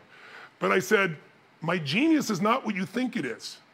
My genius is I believe when an opportunity opens in front of me, it's there for a short time, and it's my job to grab it by the hair, even if it's slippery, and take that opportunity and do something with it. I don't let opportunities disappear. I don't bullshit myself and say, I'll do it in the future. The only time that's real is right now. And you're in state right now about something, you got to do something right now that commits you to follow through. You've heard me say this before. She goes, Well, Dad, how does that relate to me and being a dancer? I said, Well, answer this question for me. If you stay in college for two more years, how's that going to get you closer to your goal? She goes, Well, Dad, you told me to go to college. I said, Yes, I did. I was wrong. I said, Don't get me wrong, I wasn't wrong. You should do it. But you got to understand there's a timeline on a dancer. And the fact that you're beating everybody else tells me you're not growing. And you're not going to find Broadway in Pasadena, LA area. It's not going to happen. She goes, What are you suggesting, Dad? I said, I'm suggesting you take massive what, my friends? Massive what? Action, right? You take massive action. He goes, What does that mean? I said, Do what I teach. You should get on a plane, you should move to New York, you should go take classes from the best acting coaches on earth, and you should go out every day as a working actress, work, and go out every day and try and get a job. And she goes, Dad, that's pretty aggressive. I said, That's what it takes to succeed. So, how will you be close to your goal two years from now? And she couldn't answer that. She knew it wasn't true. And so, after a while, she goes, Well, that's really massive. I said, If you go, I'll pay for the coaching you get, but I won't pay for your home. I'll, I'll pay for the first month to get you there. You got to be a working actress and you got to go out on these jobs. She goes, Well, Dad, you know, maybe I should talk to somebody else about this. I said, Of course. People pay me millions of dollars for my opinion, but you should go to someone else. right? How many of you have found it hard to be, you know, a prophet in your own home? Who knows what I'm talking about here, right? And she goes, she goes, Dad, no, you've always taught me go to the experts, and you're an expert on this, but I'm talking about somebody in the industry. And I said, Well, who are you thinking of? And she said this guy named Josh, who worked for CAA, which was one of the largest acting agencies at the time in the world, and certainly number one in LA. And she said, What if I call, actually, Jay, it wasn't Josh, Jay at CAA. And I said, Honey, I think that's a great idea. He can coach you. Call him and ask him what he thinks. And she goes, Well, okay, I will. I said, When would now be a good time? She said, What do you mean now? I said, Right now. Like, you right now, you know what's important? Call him right now. She goes, okay. She walks out of the room. She goes to call him. I quickly pick up my phone, dial him, and call him. I said, Jay, I said, I was just talking to Jolie. You know, I've told you she wanted to be a dancer on Broadway, and I told her she's in school, she's doing great, I'm proud of her, but you know, the best dancers are not in LA, right? Aren't they in New York? I told her she go to New York, learn from the best, try to get a job on Broadway, which is her goal. Am I right or wrong? Shoot me straight. He goes, Tony, you're absolutely right. The best dancers in the world in New York, they're not in LA. I said, she's beating all the ones in LA and all these competitions. She goes, she should go to New York. I go, I say, tell her that. Hung up. Sure enough, she comes back. She goes, his line's busy. True story. I said, when would now be a good time to call him back? Right? So sure enough, she calls him back. She's gone for about an hour. Comes back an hour later. She talked to him for like 45 minutes. I said, what'd you learn? She goes, Jay says it's absolutely the right thing to do. And he told me some of the people I should go there. I said, oh, ah, what about father here? Hmm. So I took my little daughter, who grew up, you know, I grew up poor. She grew up in a very nice household, you know, going to the beach every day in Del Mar, California, near San Diego, La Jolla area. And I take her to New York on one of the worst storms that had been around in like 10 years. Put her in this shitty little apartment that I paid for. I deliberately didn't give her a super nice apartment and told her she had to go to work, pay for everything else. And I paid for the coaching, right? And she started doing it. And I said to her that day, I said, honey, I don't know if you're good enough to be on Broadway. I think you are, but I'm your father, so obviously, you know, I got my own filters. I see your genius. But the only way you're gonna know is if you give your all every day here. The only way you're gonna know is by exhausting every possibility. And I don't, there's one thing I don't want you to have in this life, and that's regret. Jim Rohn used to say to me, discipline weighs ounces, regret weighs tons. And you'll have no regret if you give your all. And so I didn't know what was going to happen. I certainly hoped something great would happen. And I was coming back to New York, I don't know, probably nine months, eight months later, you know, eight, nine months later, maybe seven months. It wasn't a year, not even close. And I called Jolie and I said, honey, I'm coming to town. I want to take you to dinner, get caught up on how you're doing. Uh, want to see your place. And so when I got to the airport, there was a sign outside for Mr. Robbins, and I had not ordered the car. And they said, Your daughter ordered this for you, it's a little limousine. I said, Okay, wow, that's pretty cool. She must be doing okay. And I get in the car, and they drive me past where her apartment is, down to Broadway. They pull in front of this big sign for a play called Tommy. So you remember Elton John's song Tommy. And on the sign is my daughter's name. She's starring in Tommy eight months after because she put herself in the environment. She took action immediately. Give it up for Jolie, ladies and gentlemen. Great job, right? Crank it up.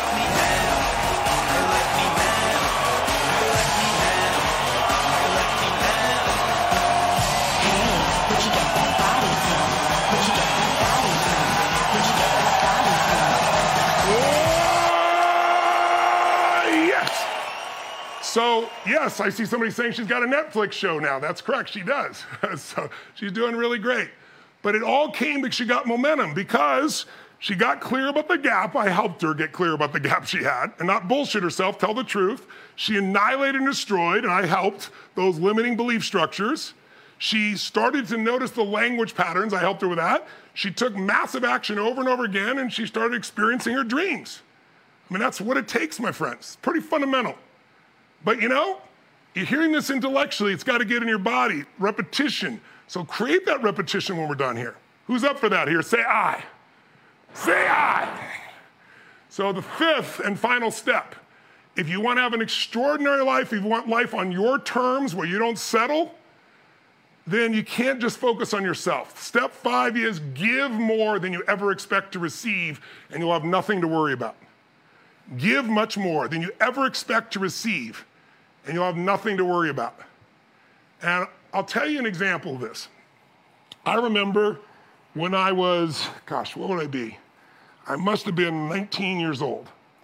And I grew up in this really tough environment, and I moved to LA, and I rented a room in this crappy little place. I'll never forget. It was 400 square feet. It was on Pacific Avenue, 2516 Pacific Avenue, apartment 3A, if you want to go check the place out, in LA, in a place called Venice, California. It was on the second story, crappy little place. I couldn't even turn around. I, you know, I, I didn't have enough money for a place that had a, a kitchen, so I had a hot plate that I cooked on on top of two trash cans. I washed my dishes in the bathtub. And I was at a stage in my life where I was in total learned helplessness. I didn't even know what that meant. I just now know what I was in. I just, I was frozen. I felt like life, I got screwed over. And I was so overwhelmed. I was broke. I'd lost the opportunities I was involved with. I had no income stream. And I was basically feeling sorry for myself every day. I, I was watching Luke and Laura on a program called General Hospital. Some of you, anybody old enough to remember this? Oh, Diana, you're, oh, yes, Deborah. Somebody, Christine, Joseph. I'm embarrassed to raise my hand. and Scorpio, I was there for the wedding. I was there. And I would stuff my face with, you know, I remember these, these what do you call it, uh, fish burgers, because I thought that was better than eating regular burgers. It was terrible food I was eating. And I'd watch this shit. I used to make fun of people that watch these soap operas, and I'm like totally into it and shit. Feeling sorry for myself, pissed off, frustrated, fat, 38 pounds heavier than I am now. And I, I saw how well, little money I had left, and I forget the exact amount. It was like $23, something like that, and some change. I'd not paid my rent, I'd not paid my phone bill, not paid my electric. All those bills were coming. Somebody knocked on the door. I didn't want to answer the door. I looked through the peephole and be silent because I was afraid of somebody collecting money. It was a horrible time. And I got 23 bucks. I have no clear plan for the future, and I'm starting to freak out, like anxiety freak out. Like I'm gonna get kicked out of my house. I have nowhere to go, and I didn't have family that I could go to or somebody who could take care of me. So I like I had to figure this out. And so I had this old 260Z Datsun car, you know, that was like I thought was the coolest thing. And I thought, you know what? I got to eat something. I only got 23 bucks, so I got to get creative. So there was a place called El Torito. It was a Mexican restaurant that had this all-you-could-eat salad bar, but it had burritos and stuff. And I thought, I forget the price. It was like $5.95. You get all you could eat. I thought, I'm going to go to El Torito. And it was in Marina del Rey, which is next to Venice, but it's a high end community. It's on the water. And this El Torito was in the marina where these giant boats are going by. And I thought, I'll look at that lifestyle and I'll feed my face and I'll figure this shit out. And I'm going to eat enough. I'm going to load up for the winter, right, on my $5.95. And then I didn't take my car because I thought, you know, I can't afford to pay for the parking you know, so I better just leave it here. So it was only about three miles, but you know, when you're beat up emotionally, I felt like it was a 10 mile walk and I got there, you know, and I got in the place and the food was there and I just loaded up. I had a plate just loaded like this. I just stuffed my face and looked out the window and dreamed about this lifestyle, these people on these big yachts and stuff, and about why aren't I there? And still feeling sorry for myself. And then the front door of the restaurant opened up and this absolutely stunningly beautiful woman walked in, and I'm a boy and a man, and so I couldn't help but notice her. And so then I'm looking to see if she's with someone, and I didn't see anybody behind her, but the door's held open, and as she walked by, I saw the man was with her, was about this tall. and it was obviously her son. And he's in this three piece suit, all docked out, and a little tie inside, and he held the door for his mom. And then when he went to the table, he pulled out the chair for his mom, and, and then he sat down, and he was staring at her, like giving her total presence. And it was so potent. I don't know why. I don't know it was my relationship with my own mom, or I don't know what it was, but I was moved watching this little boy. It just touched my heart. And I watched the joy between them. And as they did, I got out of myself and I wasn't thinking about me and my own life. And I just thought, this is so beautiful. This boy is so good. He, mom must be such a good human to have manifested this son of hers. She's helped to shape him, and he's also shown up as a spirit already. How old is this kid? Seven, eight, nine years old, 10? I don't know. But and so I got up and I took the bill and I paid the bill, my 595 and I have like 17, 18, 19, whatever was dollars left in my pocket. And I had no plan. But the table they're in was right as you walk past them to go out the door. So I walked by and I stopped for a second. I had no plan to do it, was just spontaneous. I looked at this little boy and I said, Hi, my name is Tony. And he stood up and says, My name is, I forgot, I think it was Charles, right? I'm Charles. I said, Charles. I said, You're a class act. I said, I've been watching you. I said, I saw you held the door open for your lady. I saw how you pulled the chair out for her. I saw how you're right here. You're not looking over, you're right here with her. And you're taking her lunch like this. I said, You're a class act. And he goes, Well, she's my mom. and I said, That's even better. I said, Taking her lunch like that's so awesome. He goes, Oh, I'm not taking lunch. I don't have a job. I'm just like 11 or 9, whatever it was. I don't remember what it was, like 9 or 10 or 11, something like that, right? I think he was in like in the third or fourth grade. So he'd been like probably eight, eight, nine years old. And um, I said, All the better you're taking her lunch. He goes, No, I, I can't afford it. And I had no plan to do this. And I looked at him I said, Yes, you can. And I reached in my pocket and I took this change in dollar bills all clumped up. I didn't count, I just took everything I had and threw it right there on the table in front of him. And I'll never forget the look on his face. His eyes got big as garbage can covers. And he looked at me and he said, My God, he goes, I can't take that. I said, Sure, you can. He said, How come? I said, Because I'm bigger than you are. and he grinned from ear to ear. And I didn't even look at the woman. I wasn't doing it for that reason. And I stormed out of that restaurant and then realized I don't have a freaking car, right? So I kind of like skipped my way home. I looked like a crazy, idiotic white person, I'm sure, but I was so freaking happy. Now, I should have been freaked out. Like, I have no money. I don't know where my next meal's gonna go from. I can't prove any damn thing. But by the time I got home, I was in euphoria. And I was thinking, this feels so good. And I remember I woke up the next morning and I got the snail mail. In those days, we didn't have email, we had that regular mail stuff. And it's bill after bill after bill after bill. And I'm just throwing it aside. And I wasn't really freaked out. I wasn't like, how am I going to do this? I had no money for food. I had no thought about it. And I go through the mail and I get this private, looks like card, and I open it up.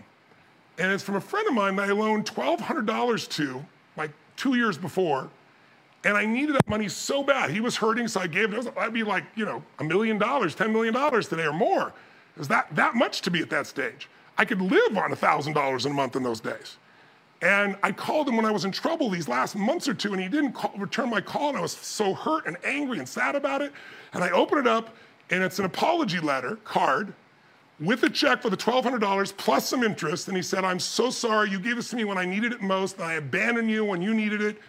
And I finally got the money together, and I just, I didn't really want to call you back. I hope you forgive me. And here's the money plus some interest for you. And I just started to cry uncontrollably. I can remember like it was yesterday. And I just, it wasn't, it wasn't sad tears, it was like grace tears. And I was like, I, I, got enough money now. I can more than survive for at least a month. It'll buy me time to figure out where to go. And I was like, why am I feeling these tears? And then I realized, you know what it is? It's like, I did the right thing. That boy, I, I, didn't do it for, you know, stars on my chart. I didn't do it so I could tell somebody. I didn't do it to put it on Facebook. I just did what was right spontaneously. Like my soul knew what was right. And even though it was all I had, I did it. And I felt so free. Ironically, when I gave away what I thought I needed so much, I felt the most free I'd ever felt. It's like you don't get beyond scarcity, my friends. You start beyond it. And just doing what's right felt so good to me. And then here it was the next day, and the money I need is there, like, like a perfect manifestation. And I asked myself, what does this mean? And I don't know what it really means, but I decided what this means is when you do the right thing, God rewards you disproportionately, that you don't have to worry. That if you'll give your all and never give up, the answer will always be there. And I can tell you, I've been through hell on earth many times, I'm sure, like you. I had many companies in the early days that almost went bankrupt. None of them did, thank God. I pulled it off. But I've been in some rough ass places in my life. I've been later on in life, I had a company that was worth over $150 million, and three of my partners made some big ass mistakes and they went broke, and I had to absorb all the debts when I didn't have $125 million. But I grew and I grew. I can tell you honestly, there's never been a day where I felt that feeling of scarcity since that day of my life. Prior to that, I pulled over on the side of the road and I wrote this in my journals like, why am I suffering so much? Why am I not getting it? And I, it was the middle of the night, it was near midnight, and I pulled over on the 57 freeway in this place near Pomona, California, never forget, midnight. I pulled over and I have this journal, I still have it. And I wrote one phrase across the whole page The secret to living is giving.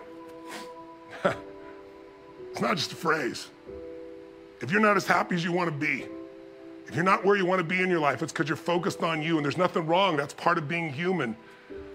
But if you can find somebody worse off than yourself and help them, if you can just do the right thing, if you can do it now, not someday when you're successful, I'm telling you, will be liberated like nothing else on this earth.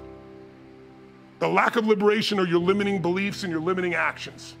And the only way to turn around be honest about the gap and crush it, close it. Don't accept the limitation, don't accept the limiting beliefs. Come up with language that empowers you take massive people again this year and do this and do that. You're rich, you can do that. Bullshit. If you won't give a dime out of a dollar, now when you don't have it, if you won't give 100,000 out of a million, a million out of 10 million, you're not going to give 10 million out of 100 million. You're not going to give anything close to that. I know I, I had the chance of meeting a, a really brilliant man. He was one of the first self made billionaires as an investor and uh, he built the fund. He was just a brilliant, brilliant man. And I remember him saying, I said, What's the secret to wealth? And he said, Tony, it's what you teach. I said, I teach a lot of things. Which thing? He said, It's gratitude. If you got a billion dollars and you're not grateful, you're frustrated all day, your life's frustrating.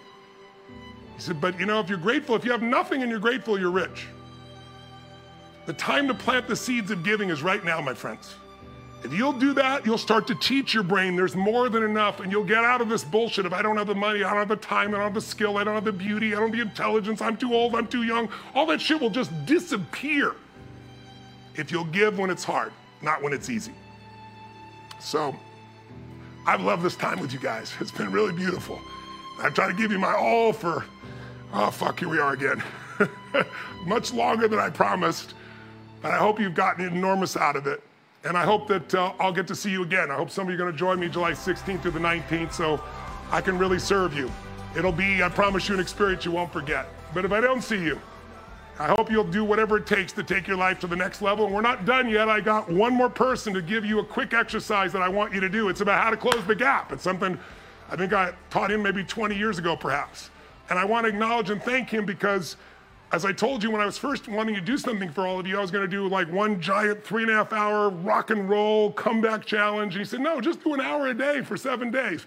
So as you can see, I kind of merged the two into seven days, a couple hours. But his name is Dean Graziosi, and I want, I want you to leave this with a clear plan about how you're going to close the gap. And then we have our final gifts for you and our final assignment. Uh, so I'll be back right before the end. But for right now, I just want to say, God bless you. I love you and I look forward to hearing how you transform your life. Let's give it up here for Dean Graziosi, everybody. Give it up for him.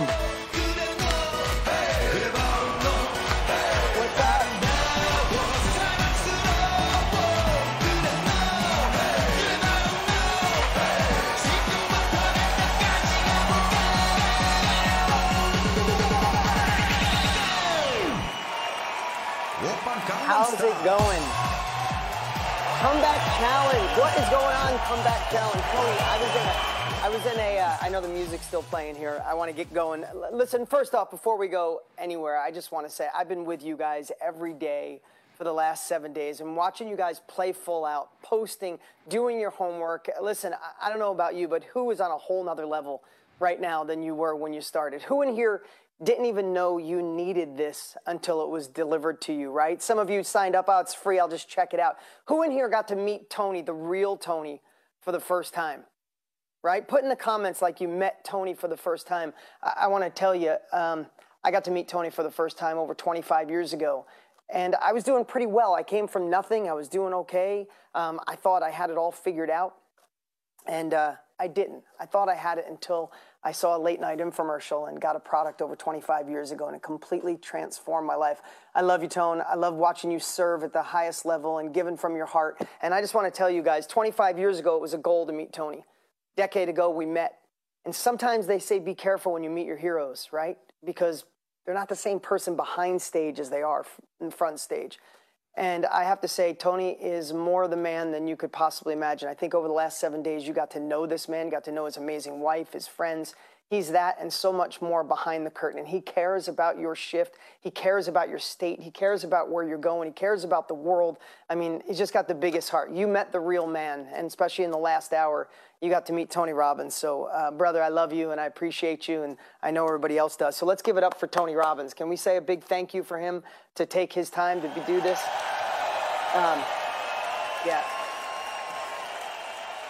All right, so here's what I want to share. I want to go through an exercise with you guys. I'm going to go rapid fire. I know that we uh, we're, we went a little long here, but this is an exercise. This is a tool that I've been doing over a dec for over a decade, and it really can take a lot of what you learned over the last seven days and condense it into action. Right? It's good to feel inspired. It's good to be motivated. It's good to feel disturbed. But if we don't take, if we, we got some next level thinking, right? But if we don't take next level action, it's impossible to get next level result results. So what I want to do is go through a tool that I do every quarter of my life. It's been over a decade, and it's something I not only encourage you to go through now, but revisit this over and over because listen, if we don't stare at our compelling future, the, our old life sucks us back in. The worst thing that could happen to you is you feel inspired this week, you feel motivated, like Tony said, but then next week you just start to slip, and then all of a sudden you go back into that path, right? If we take the same path long enough, it builds grooves, it builds ruts.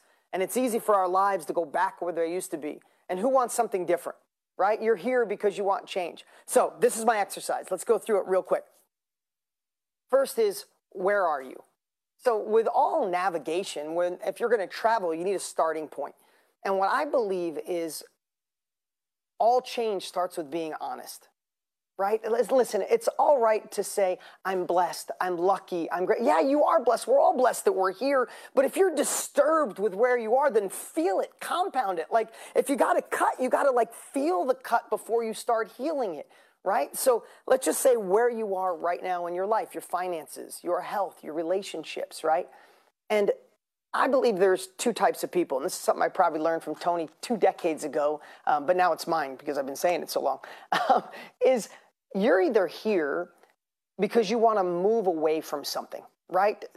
And it's usually about 50 50. You want to move away from something painful, a painful relationship, a, painful, a career that you didn't realize till COVID and you were home is not serving you. It's not impactful. It's not meaningful. So you want to move away from that career, away from not being healthy anymore. And that's okay, right? If you're moving, want to move away from something uncomfortable, then feel it. Don't just say, I'm blessed, I'm fine. No, you're not. You'd be doing something else. You'd be binging out on Netflix or out by the pool drinking a margarita. You're here with Tony because you want something. You feel it and you want to move away from that.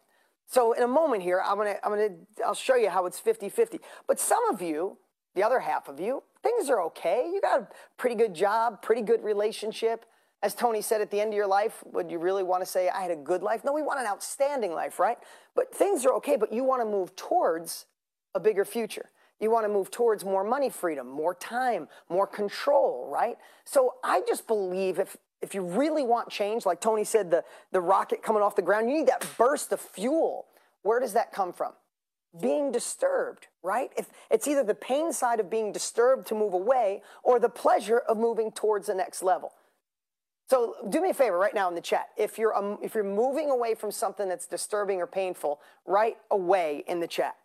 And if you want to, if things are okay, you just want to go towards a bigger future, write towards. I want to go towards. Now, I know all of you want to move away and then go towards, but if you identify it, you can compound it. Compound where you want to go. Take your compelling future, go to another level. Okay, so all change starts with being honest. So now we have a starting point. We have our GPS pin. This is where I'm at. The next part is where is it do you want to go? Where is it that you want to go? You know, um, I've done this so many times on stage, is most people know exactly what they don't want. Now, I want to share something also. Everything I'm sharing is not brand new. You've heard it, but I'm going to ask you because you just spent a week with Tony to hear this through fresh eyes, as if it's the first time you've ever heard it. Because this is the week we can transform our life. This is the time in history when the world needs role models. The world needs heroes. The world needs people, your family, the world, your community need us to step up. People like this that would spend a week, would spend two hours with us on a Monday. You're the ones that can set the example. This is how change is made. We can't wait for a prince in shining armor or a president or a society or a world to fix it. We need to fix it. And this is where we start. So we must know where it is we want to go, but most people don't focus on it without realizing our subconscious drags us back into what we don't want. I don't want to go back to that job. I don't want to be in this relationship another minute and not feel appreciated. We don't realize that our, our subconscious tells, as, as Tony said, the TV, transformational vocabulary. We say that over and over, and the more we say what we don't want, you already know the answer. We attract it, right? So I want to tell you a little story that really brings it home for me. Uh, one of my partners in one of my other businesses, Ethan Willis, he's a great guy, father of eight, uh, incredible family man, leader, role model. Uh, he goes with his church group with a bunch of 17 to 20 year old kids, bunch of dads, and they're going to go whitewater rafting. Right, so they get there. It rains for two days before, and I don't know much about rapids. I've never gone, but I guess they're judged between one and five. And they get there and it's a five out of five. And all the dads are freaking out. I don't want to bring the kids. It's going to be scary. What can we do? And he said, the, the guide comes out. He walks out. He goes, Dads, relax. We're good. Boys, get in the raft. We're, let me just tell you what we're going to do. He said, You see this finger? This finger is the positive point. And I promise you, we're all going to be okay if you do one thing. Wherever I point, I want you guys to paddle your guts out in that direction. Don't look any other place. Just look where this point goes, the positive point. He said, I want to tell you how I messed up the first five years of doing this.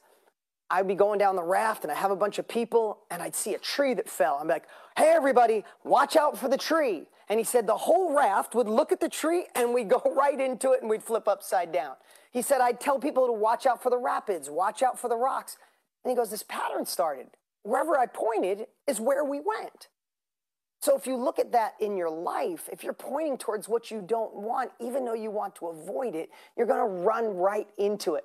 So just think about that positive point of where you want to go. And here's been the easiest way for me. Listen, we all have a phone that's an inch away from us. We're all, we, none of us have 20 hours a, a week to just, that we don't know what to do with and we're trying to fill it.